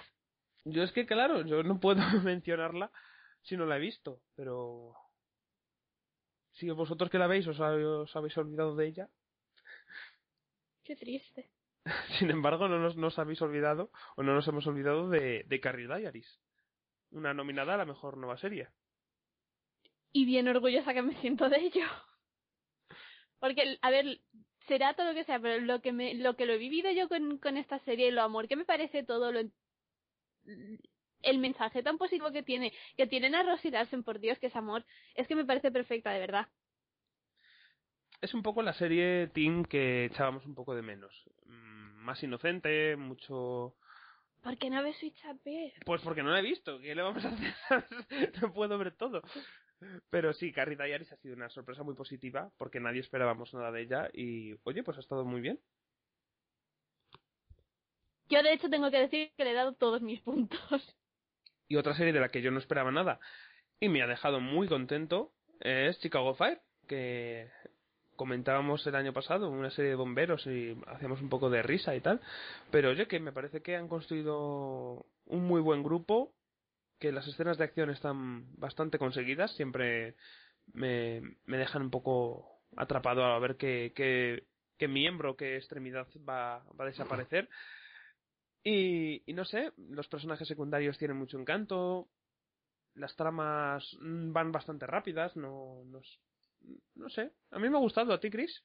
Sí, sobre todo que es que es un crea así como un grupo que tiene una dinámica que está bastante bien. A mí incluso eso los secundarios que aparecen por ahí les vas cogiendo cariño, excepto por ejemplo alguno de esos que aparecen que como si no aparecen te dan igual, pero que no son los que tienen más importancia. Entonces, todos los demás pues eso te importa lo que les vaya pasando, sufres con ellos, les quieres pagar una colleja de vez en cuando. Entonces, no sé, es, es una serie que yo la veo bastante. Otra nominada, que también hemos comentado antes, y, pero merecía estar aquí por ese cierre que nos pilló un poco a todos de sorpresa, porque empezó muy bien, pero luego fue bajando y bajando de audiencias, que es Go On, la nueva serie de Matthew Perry, que sé que a Pilar le dio mucha pena que acabara, porque ha sido una de sus comedias favoritas este año. Sí, la verdad. Es que para mí pasaba un poco, lo- eh, tenía el mismo riesgo que New Girl, que es que se centraba demasiado en su protagonista y que estuviera demasiado al servicio de su actor principal, pero sin embargo no ha sido así para nada y, ha tenido su encanto en, en los secundarios y todos estaban muy bien perfilados y la dinámica entre ellos era oro puro. A mí, no sé, es que disfrutaba mucho de los capítulos y el equilibrio que tenía entre momentos un poco dramáticos, porque al fin y al cabo las situaciones de los personajes eran dramáticas y los momentos cómicos y muy locos, me mención especial al momento Mary Poppins, eh, me- no sé, me parecía que, que era una gran serie. A mí es que, a ver, a mí me gusta, en general la temporada me gustó mucho y un poco sí que me dolió la cancelación. Lo que pasa es que si ahora ya con el tiempo me para a pensarlo, yo creo que el la temporada que viene no me veo realmente echándola tantísimo de menos. No, para mí Esperemos era que una tenga también agradable y simpática, pero, pero no una imprescindible. Exacto. Otra serie nominada, estrenada este año por la NBC, que en este caso sí que ha renovado in extremis, pero ha renovado, y es Aníbal, que es quizás una de las series que más claro tienen lo que quieren ser y transmitir y la estética y un conjunto de temporada que he visto en mucho tiempo. La serie que más hambre nos da a todos. Hambre, hambre incómoda, pero sí. Incómoda no, a mí solo me da hambre. que ha ido construyendo el personaje de Aníbal de una manera tan buena y el de Will y todo el ambiente que trans que tra- vamos que transmiten y esa, es, esa fotografía espectacular eh, una dirección buenísima que un- un- unos crímenes tan terroríficos y, y que a mí me, me sigue sorprendiendo que se siga emitiendo en abierto porque da bastante acojonen muchos muchos crímenes y son como bonitos de ser tan horribles, ¿sabes? El crimen de yo todavía tengo en mi mente el, la persona tocando el, el, el violonchelo o el, el contrabajo en una persona humana. Ese, ese momento es hor- horrible, pero muy bonito a la vez. A mí me gusta el tótem. A mí me gustan los ángeles. Y También. los champiñones, los champiñones. No, los champiñones no. Y es que a mí esta serie, me- para mí es la Wake de este año, pero renovada. Porque me- es que me ha pasado muy parecido. Al principio me costó un poco entrar, pero ya una vez que entré, me pareció genial, absolutamente genial. Yo estoy muy contenta por mi querido Brent Fuller, que el pobre es un poquito gafe, y a ver si esta le dura más de dos temporadas. A ver si su última exploración de la muerte hasta el fondo le, ha ido, le ha ido bien. Y bueno, la ganadora, yo creo que, que la- igual ya os la imagináis por todo lo que hemos hablado de ella, pero es que nos da tanta pena que no haya sido renovada todavía, que tiene que, que la tenemos que reivindicar. Y es, pues eso, la siguiente.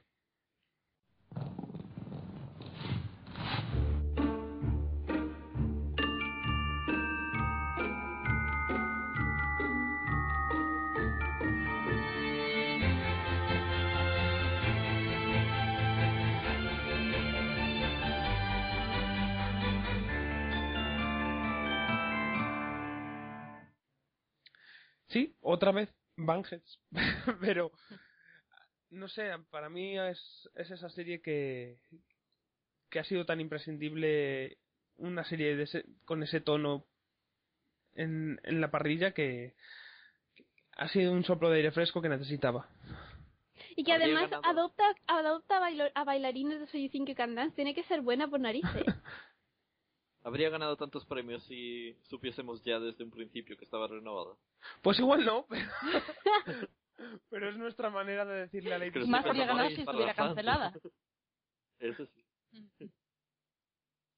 Ya mandaremos los resultados si el podcast en audio a ABC Family y cuando vean que ha ganado tantos perkis no podrán cancelarla, obviamente.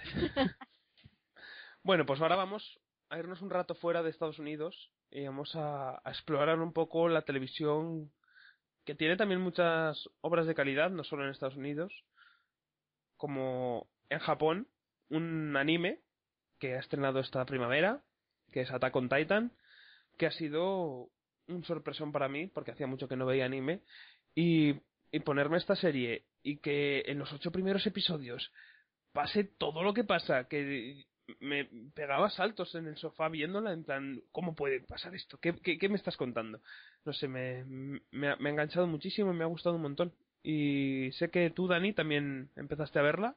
Sí, por tu recomendación. Y tengo casi la misma opinión, si no exactamente igual. Yo hace tiempo que no veo que no veo animes tampoco y me sorprende esa quemadura de trama así tan frenética y, y loca. Pero bueno, muy contento por ahora con ella. Con este último tramo un poco menos, porque ya es serie normal, digamos. Pero, pero en general muy contento. Para el que no sepa de qué va, Attack on Titan es, nos sitúa en una, en un mundo en el que los humanos viven eh, rodeados de muros, que son muros muy altos que tienen para, para protegerse de los titanes que, que intentan comerse a, a la especie humana. Es como Shadow of the Colossus, el videojuego, una precuela. Y ya está. Y, y vemos como el protagonista quiere enfrentarse a esos titanes en vez de seguir escondiéndose. Bueno, otra nominada, también hemos hablado antes de un personaje de, de, dicha serie y que ha sido la revolución, que nadie esperaba nada de ella y que todo el mundo la está adorando, están rezando porque su protagonista tenga una nominación en los Emmy, Tatiana Maislani, y es Orphan Black. Y eso además es que me acuerdo que vimos el piloto y dices, bueno, está entretenida, la prota está muy buena, vamos a seguir a ver. Y luego, y yo la seguí simplemente por eso, tampoco te creas. Y entonces, poco a poco me fue ganando, me fue ganando, hasta que al final llega un punto que acabé enganchadísima, pero total, a la temporada, a Allison, a la serie en general, mm, entretenida, y, no lo y aunque no lo parezca, no, no es una serie americana, sino que es una serie canadiense, que se emite por BBC América, que es todo muy, muy, muy raro. No, no suelen tener estas series este éxito. Y la siguiente serie es canadiense, digo, perdón, eh, australiana, ¿no, Chris? Australiana. Que es. Please Like Me, que es, que yo no la conozco. Es que, es que es, una especie, eh, tiene un tono un poco girls, pero en más entrañable. No sé, no sé, es- esta es una serie que a mí me descubrieron totalmente por casualidad, que voy a echarle un vistazo y me enamoré completamente de todos sus personajes. ¿De qué va? Y va de nada, de lo mismo que Girls, un chico de veintipico años que equilibra su vida familiar con su vida amorosa. Una vez descubre que, que es gay porque se lo dice su exnovia. Y también un poco adorable, o ese tono adorable sigue la siguiente que serie, que es Moonboy, serie irlandesa, protagonizada por Chris O'Dowd, y es un niño bastante divertido y adorable, ¿no, Pilar? Sí, sí, yo le cogí mucho cariño en los, nada, seis capítulos de 20 minutos, ¿no tiene? ¿Seis? ¿Ocho? Sí, pues, y me supo tan poco que me alegro mucho que la hayan renovado para una segunda temporada, aunque ya se sabe con estas series que igual mm, tardan tres años en hacer la nueva temporada. Pero yo, la verdad es que ha pasado muy inadvertida esta serie y, yo le cogí muchísimo cariño. La recomiendo a, cualquiera que, pues ahora en verano, tenga un par de ratos, básicamente. El rollo, el ambiente que crea de, de no sé, de esos años, de la caída del muro de Berlín, cómo se vivió. Mm, No sé, es muy adorable y tiene un tono bastante particular. Me gusta mucho. Y la relación entre, porque es un niño que tiene un amigo invisible, y la relación entre el niño y, y, el, y su, amigo es, es bastante entrañable. Me, me pareció muy original y me gustó mucho. Además que toda la familia y todas las cosas que le van pasando a la familia son como muy típicas familiares, así que te las puedes imaginar. Y no sé, a mí yo creo que es lo que más me gusta de la serie en realidad. Pero- y eso para tener tan pocos capítulos, ha tenido bastantes momentos pa- ya para recordar como el capítulo Sí, el de, de, lo- el de los monaguillos monaguillos y el del muro, estos son los así los más memorables para mí. Otra serie, eh, británica en este caso, que también hemos hablado antes, le dimos el premio de hecho al mejor villano, a Arby, y es Utopía, que, que esta sí que ha revolucionado a, a toda la blogosfera y, y a, a la gente, vamos, amigos que tengo que, que no suelen ser muy seguidores así de series como nosotros, están enganchadísimos y encantadísimos con Utopía. Que bueno, que creo que antes ya hablamos un poco de ella. Tengo ganas de ver si la segunda temporada ocupa el premio de mayor decepción o, o- o sigue a buen nivel. dio tiempo en capítulos a tener muchísimo hype y muchísimo backlash. Y así la ganadora a ver qué ha sido una serie segunda. que estrena- se han estrenado hace escasas dos semanas, pero que también ha revolucionado mucho y con razón porque lo merece a, a todo el mundo de las series, que es la siguiente.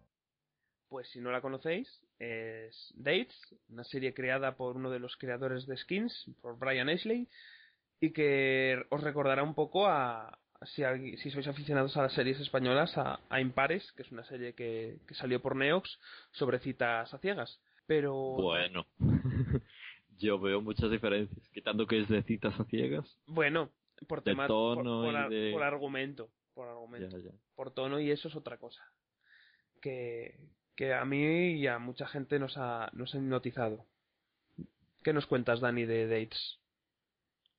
Pues The Dates, yo que soy muy fan de, de las películas de un solo escenario y solo tres personas hablando durante hora y media o cosas así, pues es casi la serie perfecta para mí.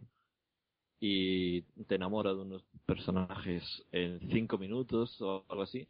Y en el piloto, por ejemplo, los dos personajes que tienen la cita son adorables y al mismo tiempo son odiosos y al mismo tiempo son geniales. No sé, a medida que los vas conociendo, se convierten en tus favoritos. A mí me gusta mucho de Dates, eh, aparte de lo que dicen, el lenguaje no verbal que tienen, las miradas y los movimientos de manos me, me encantan. Y suena muy pretencioso, pero es que es verdad, me, me gusta mucho, sobre todo el personaje de. todo este lenguaje no verbal del personaje de, de, una, de una Chaplin que, que te, te, te hipnotiza. El cigarrillo Totalmente. electrónico. que a mí me llama la atención porque yo No recuerdo ver cigarrillos electrónicos en, en casi ninguna serie. Y bueno, ¿algo más, Chris, de Dates?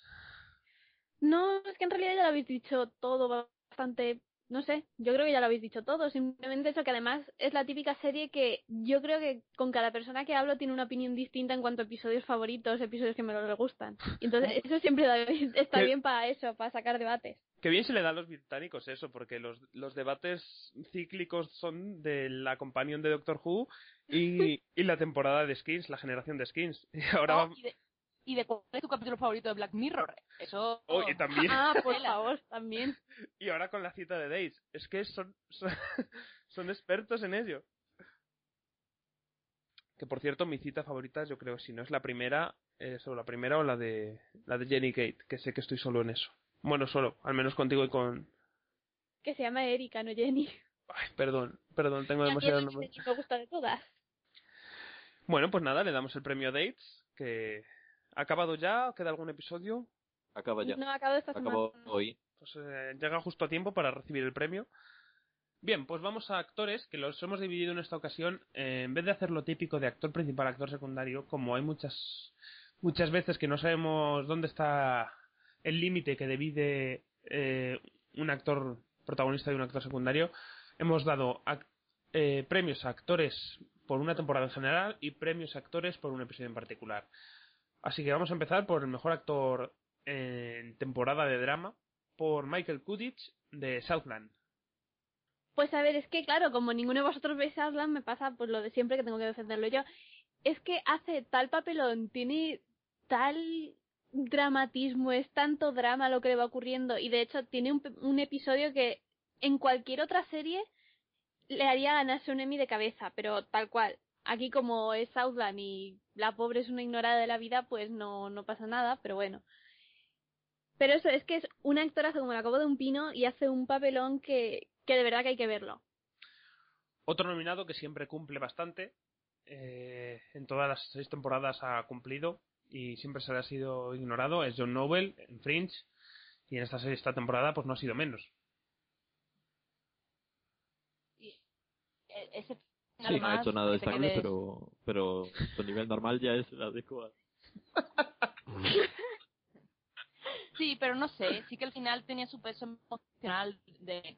Al fin y al cabo, todo el final, toda la última temporada está construida en base a, a que eh, Walter haga el sacrificio final y arregle todo lo que ha estropeado a lo largo de su vida, básicamente, o sea, el mundo. Entonces, yo creo que sí que tiene una cierta carga, está bien en su relación con, con September y todo eso, está bien. Pero vamos, que en general, yo no voy a ver sin una mísera nominación al Emmy y sé que es típico, pero me da igual, me indigno. Eh, otro que siempre se le menciona y siempre lo merece es Peter Dinklage, Tyrion Lannister en Juego de Tronos, que si bien su segunda temporada quizás fue mucho más protagonista que en esta tercera, pero cada vez que ha salido en esta tercera ha cumplido y lo ha hecho de una manera excelente. Sí, lo que pasa que eso, que igual para mí al menos no destaca tantísimo dentro de todo el reparto. No sé.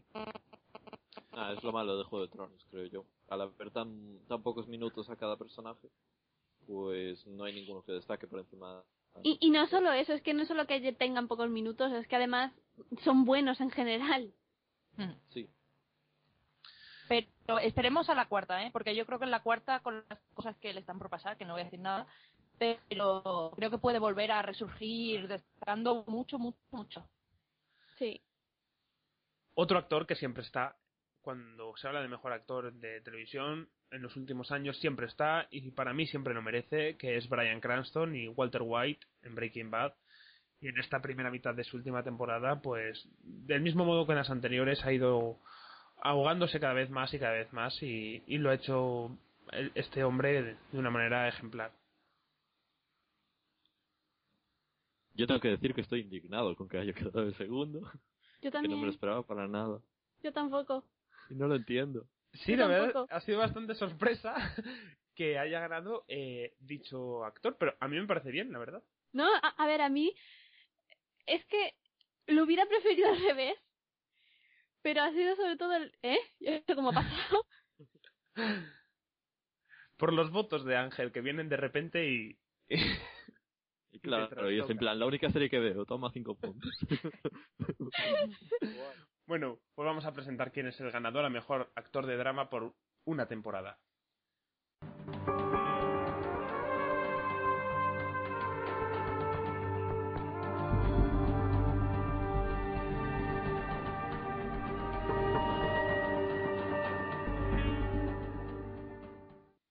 Pues no te creas que es Demian Lewis, no, no, es Mandy Patinkin y su personaje de Sol Berenson el que se lleva el premio al mejor actor en esta segunda temporada de Homeland y para mí muy merecido porque quizás para mí es lo que más me ha gustado de esta segunda temporada Pero no canta. ¿Por qué no canta? porque todavía creo que el episodio musical en Homeland no pega. Eh, bueno, os, os extraña pero os gusta este resultado. Sí, aunque lo, es, lo habría preferido al revés, pero bueno. Pero no me voy a poner a quemar Que cosas ni nada. Me gusta que esté nominado, obviamente, y se lo merece, pero... Es Brian Cranston. ¿A ti Pilar qué te parece?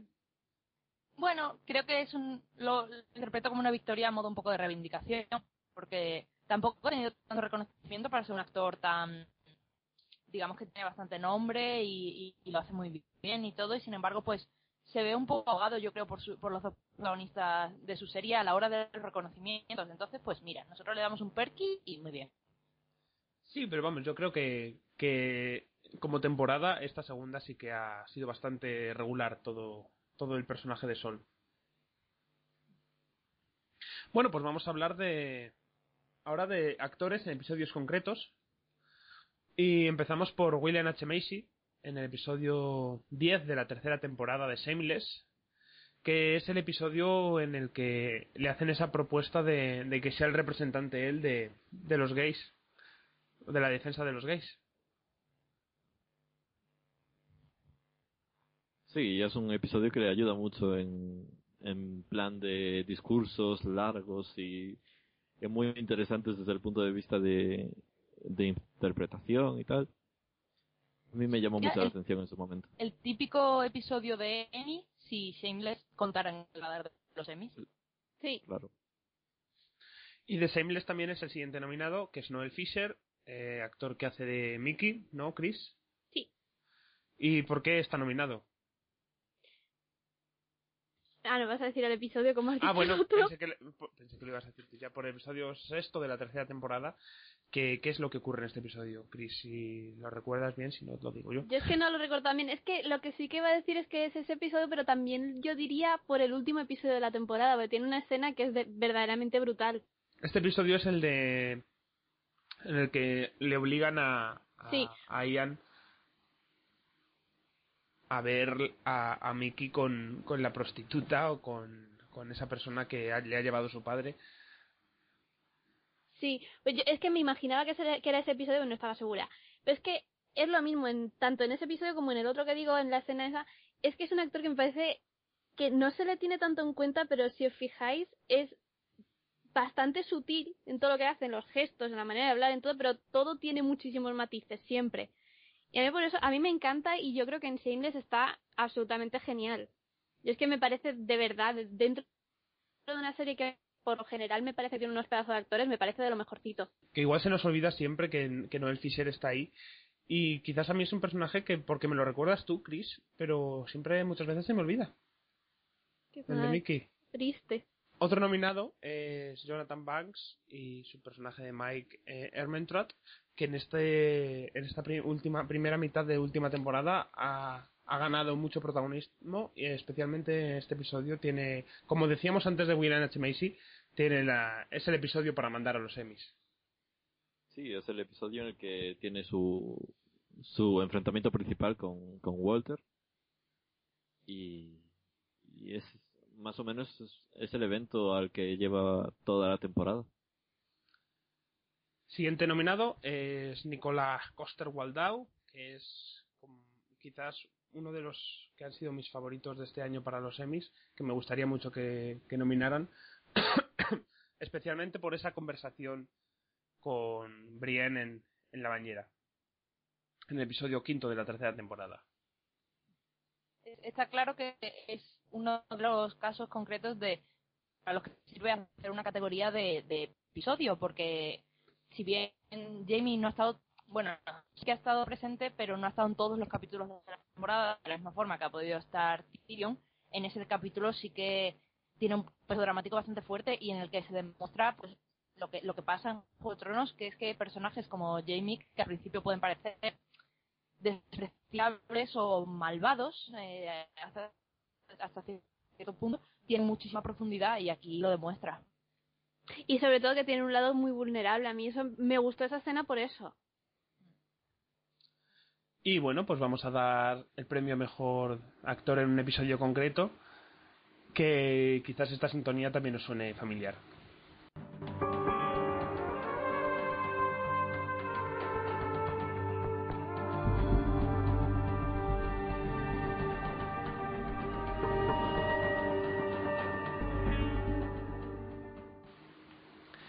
Pues mira, en esta ocasión sí que es Damian Luis por Homeland y ha vuelto a ganar Homeland, es bastante sorpresa, pero es que el episodio de del del interrogatorio del interrogatorio, perdón, lo merece todo. A mí es me parece uno de los mejores episodios del año, si no el mejor.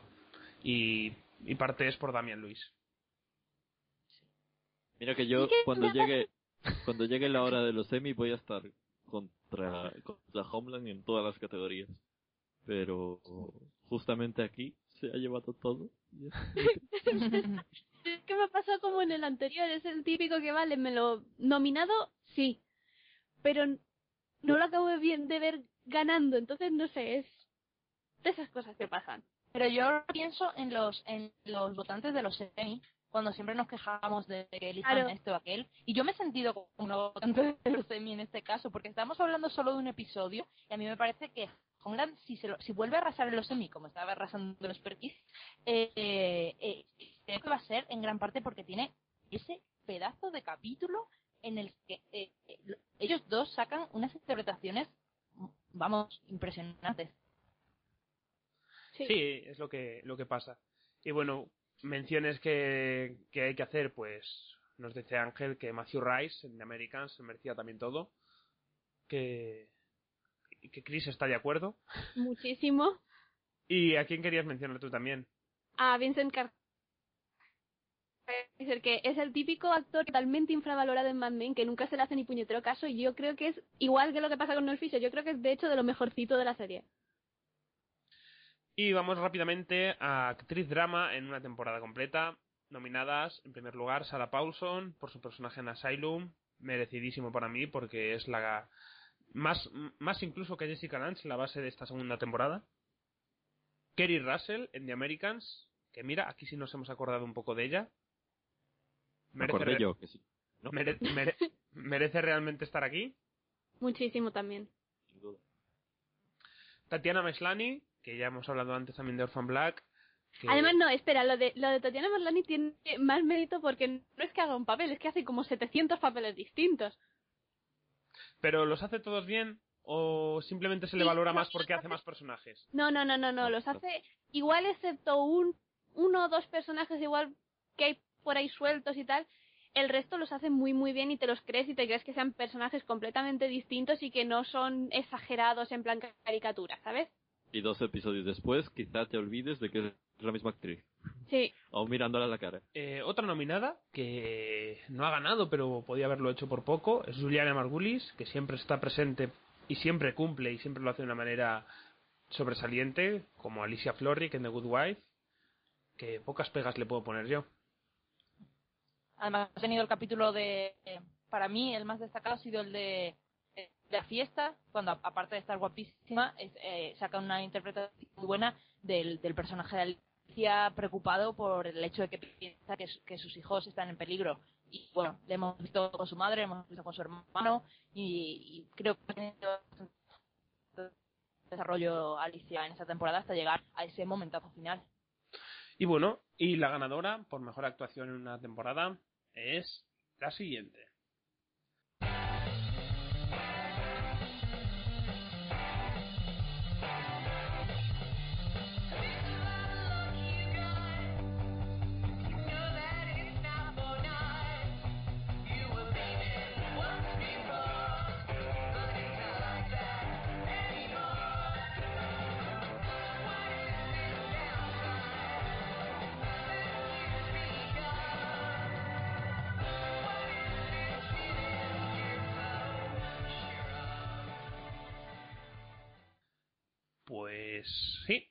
Emmy Rossum se lleva un perky que no un Emmy, pero Emmy un, for per- Emmy.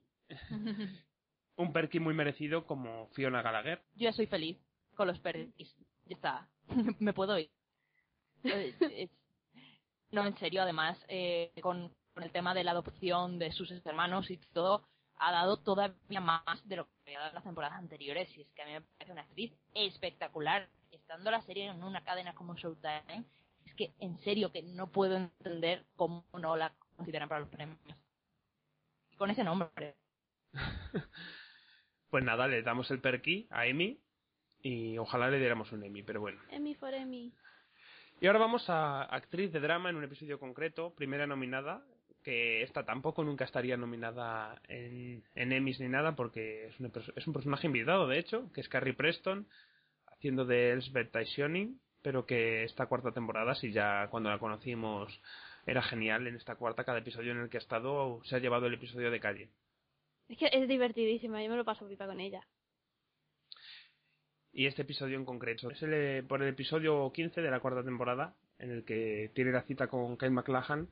Y es una cita muy, muy divertida. En, lo que, en los que ambos son más listos de lo que a lo mejor aparentan o aparentan ser menos listos de lo que son. Mejor verlo que, que explicarlo. Otra nominada es Vera Farmiga y su papel de Norma Bates, como hemos comentado antes, especialmente en el piloto, que ya desde el piloto es en el que el personaje está menos loco, que a lo mejor luego evoluciona a algo más caricaturesco, y el, pero en el primero está muy muy bien.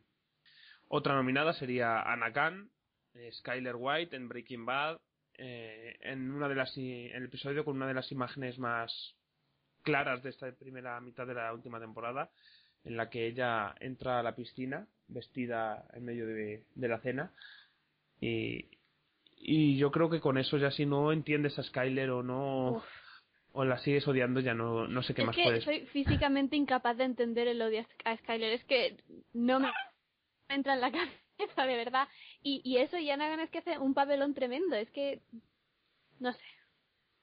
Otra nominada, también por el primer episodio de temporada, porque para mí hace un episodio que cuando lo vi en su momento dije, ojalá, de verdad, este episodio de Emmy, que es Jennifer Carpenter, Debra Morgan en Dexter, y este primer episodio de la séptima temporada en, la que, en el que tiene que asumir todo lo que ha descubierto de, de su hermano, está espectacular ella.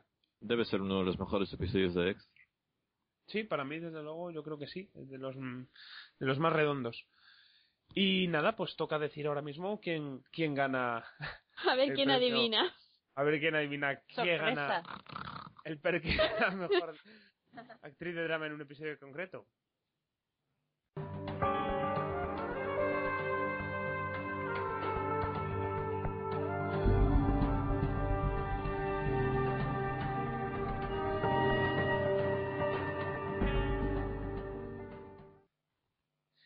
Bueno, pues no nos volvamos haters ya, pero eh, porque es muy merecido el premio a Claire Danes por el mismo episodio que ganó Damian Lewis, el, el episodio Q&A, el interrogatorio, no le puedo no le puedo poner ninguna pega. Son los haters hasta de los premios que nosotros mismos hemos votado. Ya, Eso demuestra que somos lo peor. Es que ya, es que algo más que comentar de, de Claire Danes, yo creo que sí que es merecido, ¿no? Sí. Sí, Sí, sí. Aparte sirvió para, para hacer el sketch de Saturday Night Live, que no hay que olvidar. Bueno, nos movemos rápidamente a la comedia. Y mejor actor de comedia en una temporada entera empieza Josh Thomas de Please Like Me. Supongo que es el protagonista. Sí. Y creador y de todo. Sí, como Lena es, Dunham. es muy Lena Dunham. Seguimos con Ty Burrell, que nunca, siempre en Modern Family suelen ser bastante regulares, pero el, el más siempre es divertido, como Phil Dunphy. Y también es muy regular y siempre es muy divertido. Alec Baldwin en 30 Rock y, y Nick Offerman en Parks, como Ron Swanson. Y esta temporada casi hasta un poco más, ¿no? Yo reivindico a Nico Ferman como ganador de esta categoría. Para mí debería serlo. Ha tenido unos momentazos y solo destaco un par que son Ron comiendo un plátano y Ron con Joan Calamezzo en el programa, que ya, ya son de, por favor, todos los señor, y aparte que ha tenido desarrollo su personaje con su relación con Shena. Y, y me parece, por favor, que debería ganar. Pero sin embargo, el ganador es el siguiente.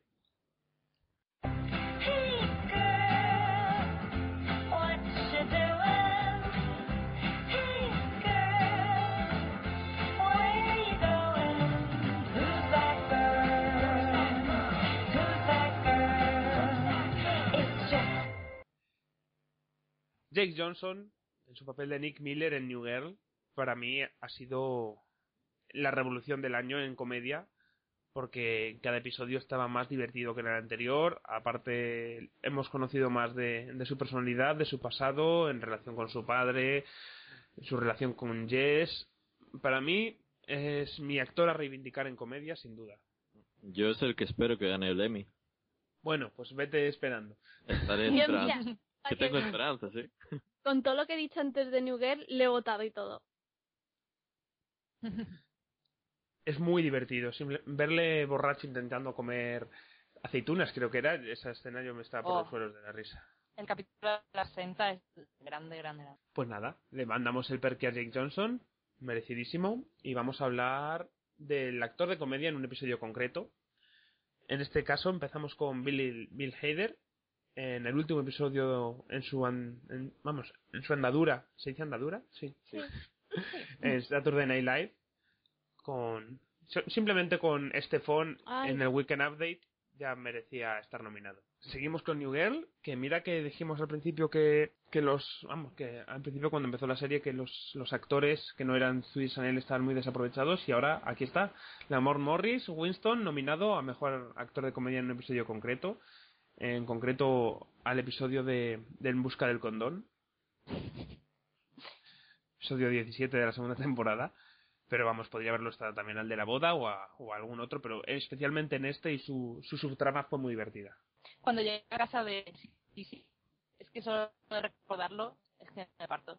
Nominado también Rain Wilson, Dwight Schrute de Office, que recuperó el personaje, algo que quizás había perdido en los últimos años, era el equilibrio, no solamente una caricatura, y, esa última declaración de amor y, verle en el puesto que siempre había logrado, eh, siempre había soñado con tener, eh, hizo de un episodio muy muy divertido, además con, con Jim como ayudante. Eh, toda la relación que tuvieron ellos dos en, en ese episodio fue muy divertida. Y a mí me, me ha gustado mucho la, la presencia de Rain Wilson en esta temporada en The Office, así como la de Ed Helms fue bastante de- triste. ¿Insoportable? La de Rain Wilson ha estado muy bien. Y otro nominado de una serie nueva que no hemos mencionado, pero que también ha sido una sorpresa positiva. Y es que es que el episodio del Halloween Win de The Neighbors dio a un Dick Butkus memorable. Y a partir de ahora Halloween ya no es Halloween, es Halloween Win. Pues eso, Dick Butkus disfrazado de, de su vecina con la marioneta con la marioneta del marido. Ay. Era muy muy Algo teníamos que meter...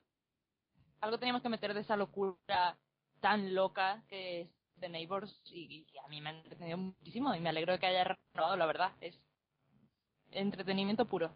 Y vamos a dar el premio a- al mejor actor de comedia en un episodio concreto que quizás no esperáis, pero bueno, aquí va.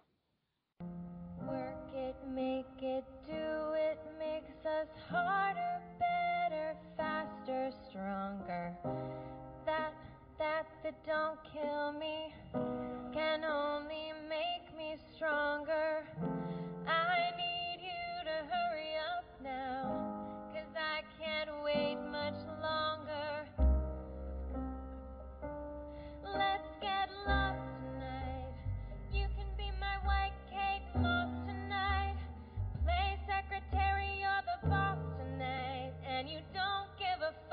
they all say, right?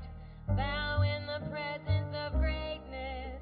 Cause right now thou hast forsaken us. You should be honored by my lateness. That I would even show up to this fake shit. So go ahead, go nuts, go ape shit. Especially my pastels and my babe shit.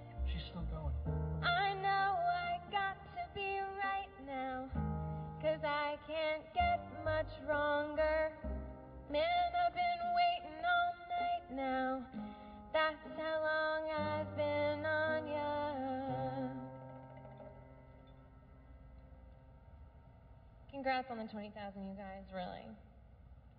Congratulations.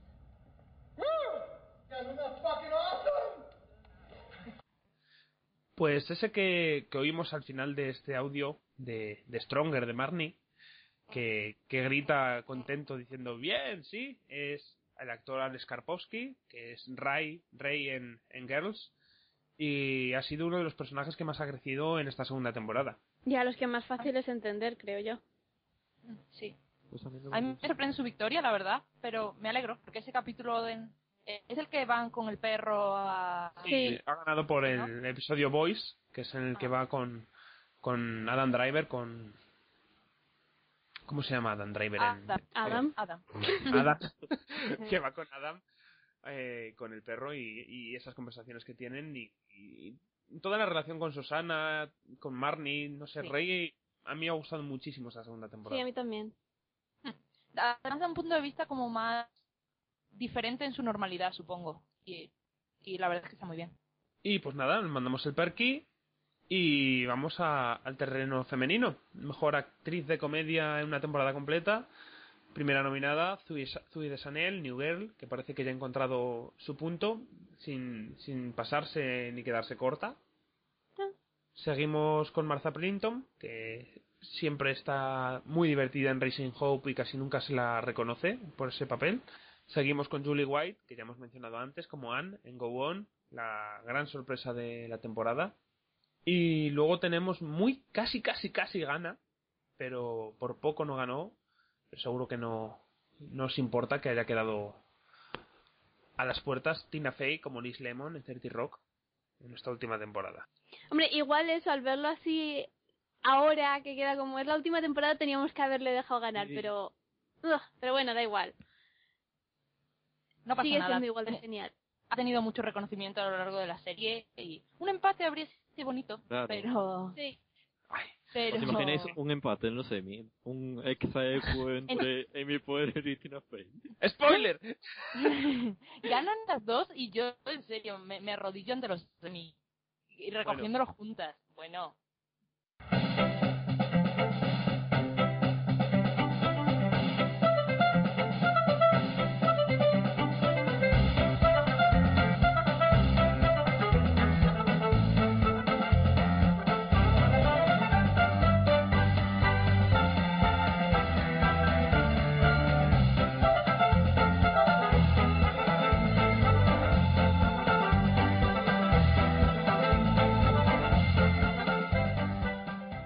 Por si no os habéis entrado, pues eso, quien gana el, el per- a mejor actriz de comedia en una temporada entera, como no podía ser de otro modo. Si no ganaba Tina Fey, tenía que ser Amy Poehler, la diosa de la comedia, que hace que, que Leslie Knope, como dijo, como ha dicho Sepinwall, que me encantó, lo leí en un artículo el otro día, eh, es, es, es la actriz de comedia perfecta, es adorable en cuando necesita hacerlo, es, es, es, es divertidísima, es, es tiene todo, es, funciona bien en todo, en todos las, en todos los puestos en los que está Leslie Knope y con todos los personajes.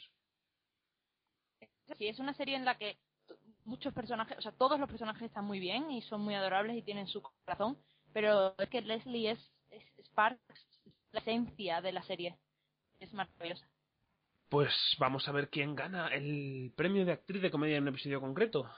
Eh, primero nominada, eh, actriz de comedia en un episodio concreto. Una de las grandes infravaloradas de Modern Family, que siempre arrasan con todas las nominaciones y para mí debería estar nominada este año, es Sarah Hyland, que es Hailey en Modern Family y en esta temporada también ha tenido bastante protagonismo, en especial en el episodio séptimo de la cuarta temporada, en el que vemos por qué tiene que volver de la de la, de la universidad.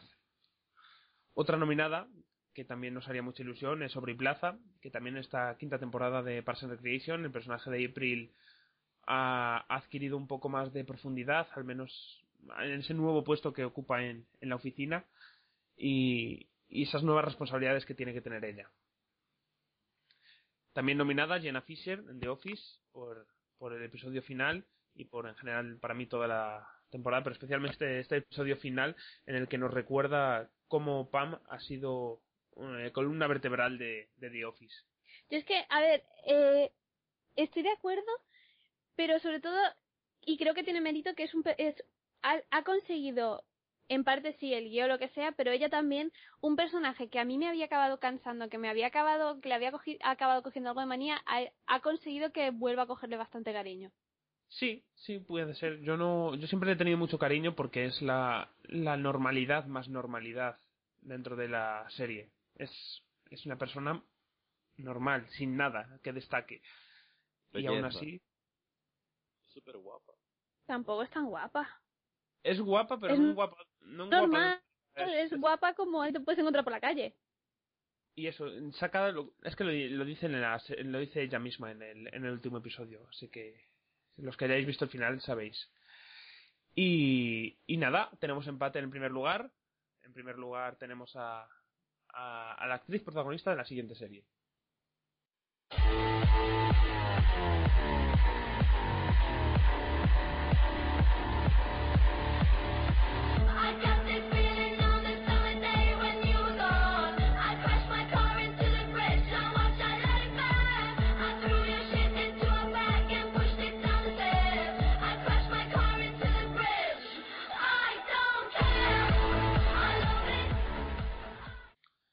Pues sí, Lena Dunham y este quinto episodio de la segunda temporada, el de Patrick Wilson, ha, ha ganado Perky a Mejor Actriz en un episodio concreto y es que este episodio está hecho por, para y premios para ella, para lucirse y un episodio pues muy redondo. Pues sí. Nos sabe enseñar todo. no sé, se han dado muchos palos este año a Girls y a Lena Dunham en concreto y a mí me parece que, que está estupenda y, y la A mí que la también. serie sigue a un nivel alto, no sé. Yo, de hecho, a mí esta segunda temporada me ha gustado más que la primera. Y la segunda ganadora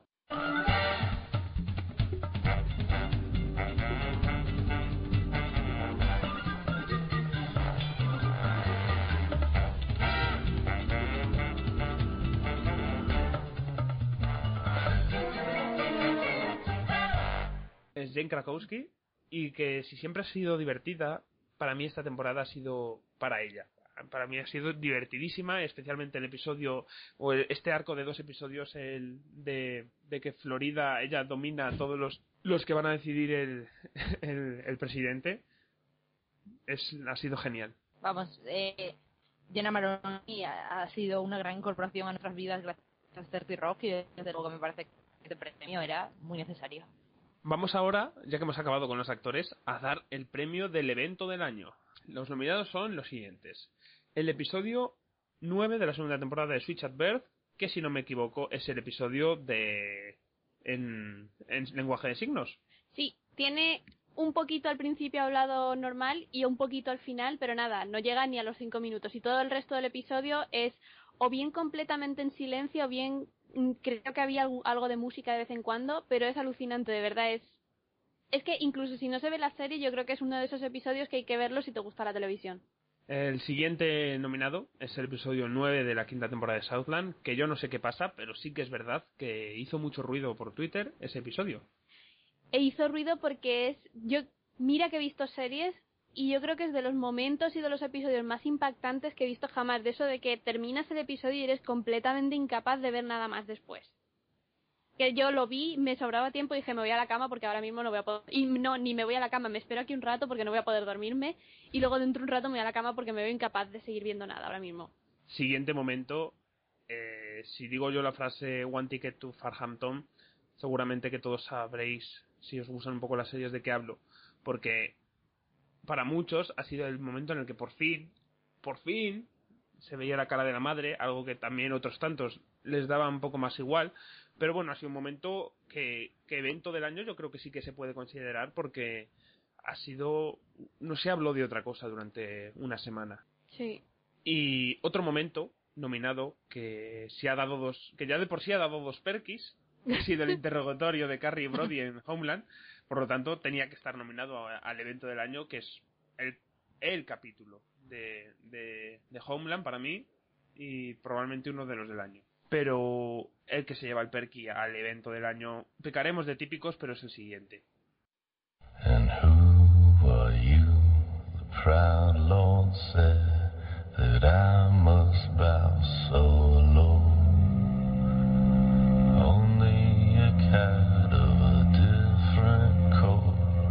It's all the truth I know. in a coat of gold or a coat of red, a lion still has claws, and mine are long and sharp, my lord, as long and sharp as yours. Y con estas notas llega la boda roja. Que creo que fue hace un mes y algo, a lo mejor el episodio, y todavía todo el mundo sigue hablando de la boda roja.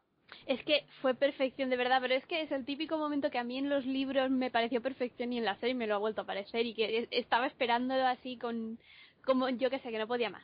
Y faltan los, lo- los vídeos de reacciones, de reacciones, de la reacción. El de Men es genial. Y nada, pues vamos a dar los premios gordos. Eh, primero, mejor comedia, que las nominadas han quedado. eh, una que no hemos hecho ninguna mención, pero. Pero Chris probablemente nos podría asesinar si no mencionáramos It's Always in Philadelphia. por supuesto.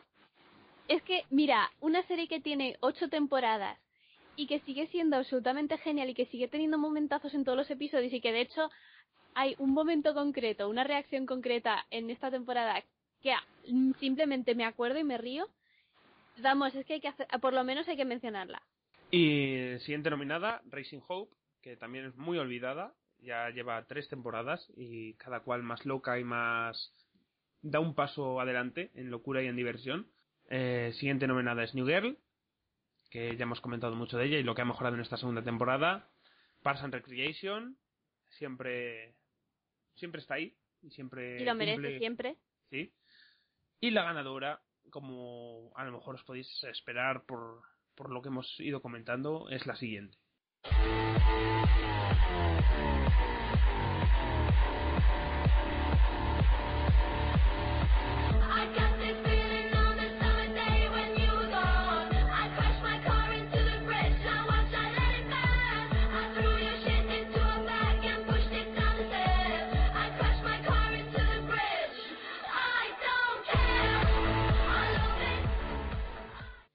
Pues sí, premio Perky a mejor comedia va para Girls, la serie escrita, protagonizada y dirigida y producida y casi compuesta por Lena Dana, mi pareja, que es Girls. Y, y para mí es un ganador muy justo. Quizás podríamos entrar en un debate que no íbamos a llegar a ningún lado de si entraría en comedia, entraría en drama, eh, o Da qué, igual. pero da igual, lo merece ¿Qué y ya está. Para mí, ojalá fuera también un Emmy, porque, bueno, si no se lo lleva 30 Rock, para mí que se lo lleve Girls, porque eh, lo que tiene de, de, de innovador, de, de, no sé, de diferente, Y me parece que cercano. daría crédito a los Emmy. Mm, Sí, de, sí, sí, de arriesgado, de eso, me parece que si los Emmy se atrevían a reconocerla, daría puntos a los Emmy, no a la serie.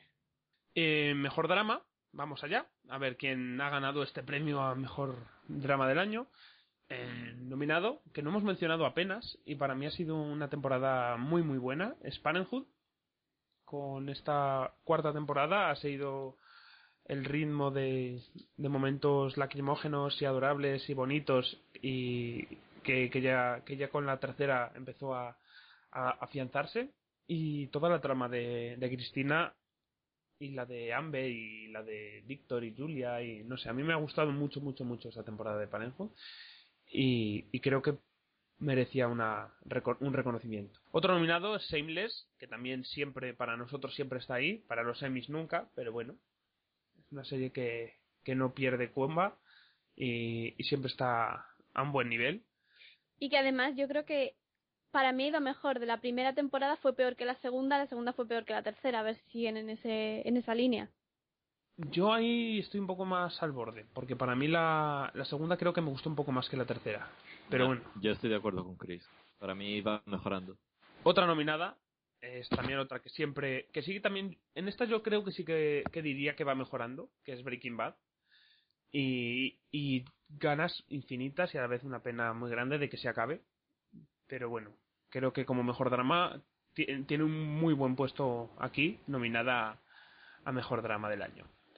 Y también nominada está la que es la serie de la que todo el mundo habla, igual que ganó la boda roja de Bento, pues no hay persona por la calle casi que le hables de Juego de Tronos y no sepa lo que es.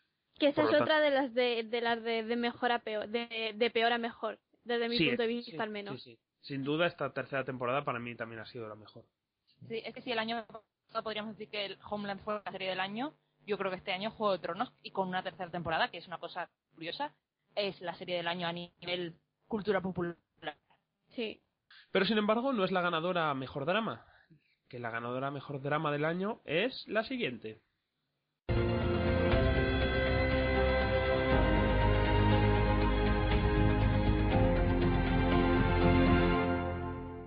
Y con una sorpresa que yo tampoco esperaba en este caso, pero que ha Ah, yo sido una sí. alegría. Yo no Yo pensé lo- que fuera. No me lo esperaba, Esperaba pero me la Breaking Bad.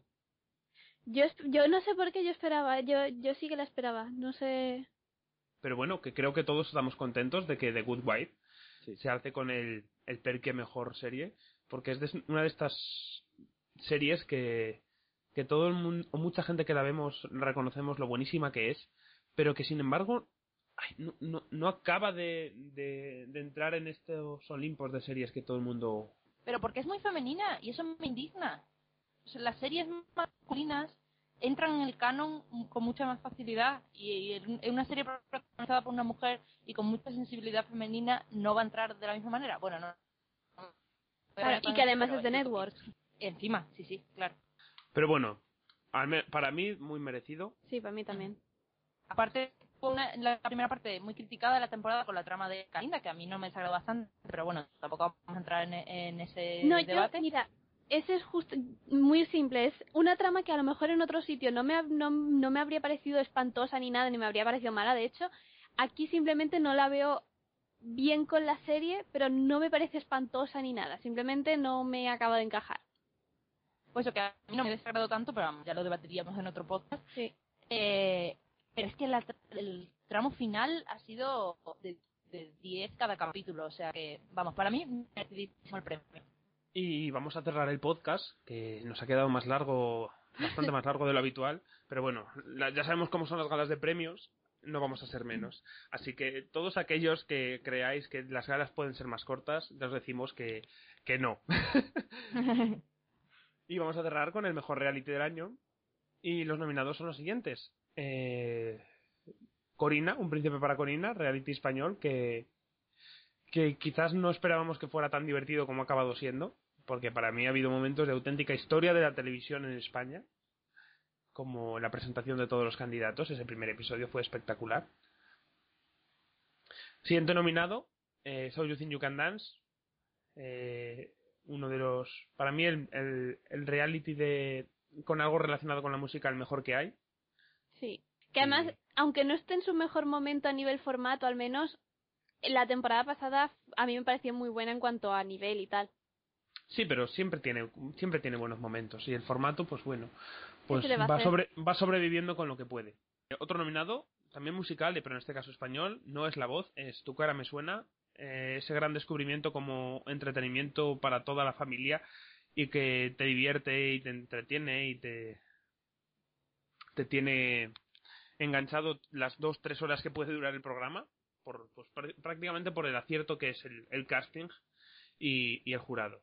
Increíblemente no ha ganado Survivor, que es otro no- nominado a mejor reality, porque eso que ha tenido dos temporadas, no las mejores, pero bastante buenas, que han sido la segunda edición de Fans contra Favoritos y la edición de South Pacific, que no han sido las mejores. No, No, ¿cuál fue la? Eh, Caramón, perdón. no, esa es la... Experience. Es que son muchas ediciones, no me acuerdo cuál es. Philippines. Philippines, vale, perdón, gracias, Chris. Que, que siempre es, es el reality estrella, por mucho que no haya ganado, para mí es el reality en mayúsculas es Survivor. Y el ganador es una revolución que ha sido en España y para mí me alegra mucho que haya ganado, que es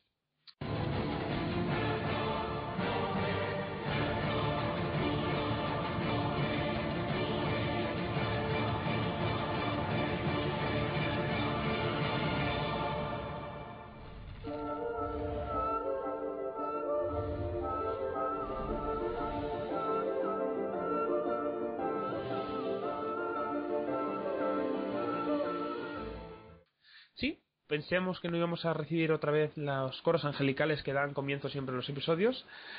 Y pero aquí lo tenemos, ganador de mejor reality del año, Masterchef, Masterchef España para ser más concretos, que ha, ha sido un ejemplo de cómo adaptar un formato extranjero, cómo mejorar semana a semana, corregir fallos y lograr un equilibrio muy completo entre jueces, eh, divulgativo de cómo enseñar a cocinar, competición, personajes, carisma.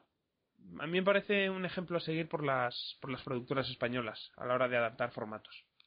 ¿Algún comentario del ganador? Yo, yo creo que ha ganado, o sea, porque por lo que tiene de revelación, porque creo que ninguno nos esperábamos un reality español, eh, bueno, y además en la pública tan, tan bien realizado, tan con tan buen casting, con tan buen ritmo, tan bien hecho y, y, y que nos entretuviera tanto. Yo lo dije el otro día, pero para mí la clave de medición del éxito es que cuando empezó el 20% de mi timeline comentaba Masterchef y cuando acabó el 90% comentaba, o sea, y en la calle todo el mundo lo ve y, y no sé, creo que es- ha sido un exitazo merecidísimo. Dani, tú no te esperabas tampoco acabar viendo este programa, ¿no? No, yo fui de esos que los descubrieron después de una derrota del Barça traumatizante, entonces pues me quedé a verlo. Y al final pues no me arrepentí. Si os parece, cerramos ya los perkis. No vamos a tener número de música final. No nos lo hemos preparado y creo que no, no podemos haceros este feo a vosotros, los, los que nos habéis escuchado, de cantar tan mal. Así que nada. Esperamos que los perkis hayan sido de vuestro agrado. Si aceptamos comentarios de los resultados, indignaciones y, y vuestros ganadores. Y nada, Podéis hatearnos por no mirar, por sacar tantas veces a Homeland. ya lo hemos hecho nosotros mismos. Así que eso, que sepáis eso, que hacer premios no es fácil y que, que los votantes de los Emmys hacen lo que pueden. Así que nada. Un saludo, muchas gracias Pilar. Muchas gracias a ti, Nacho. Un placer tenerte de nuevo, Chris. Pues sí. Igualmente, y hasta la próxima. Y lo mismo te digo a ti que a Pilar y a Chris. Dani, muchas gracias. Gracias a ti. Y allá donde quieras que estés, en Rusia o en Irlanda, Ángel, muchas gracias. Muchas gracias, Nacho. y un servidor es Payman 815 que os agradece a todos y os da un abrazo fuerte y que paséis una buena semana y un buen verano. Hasta luego.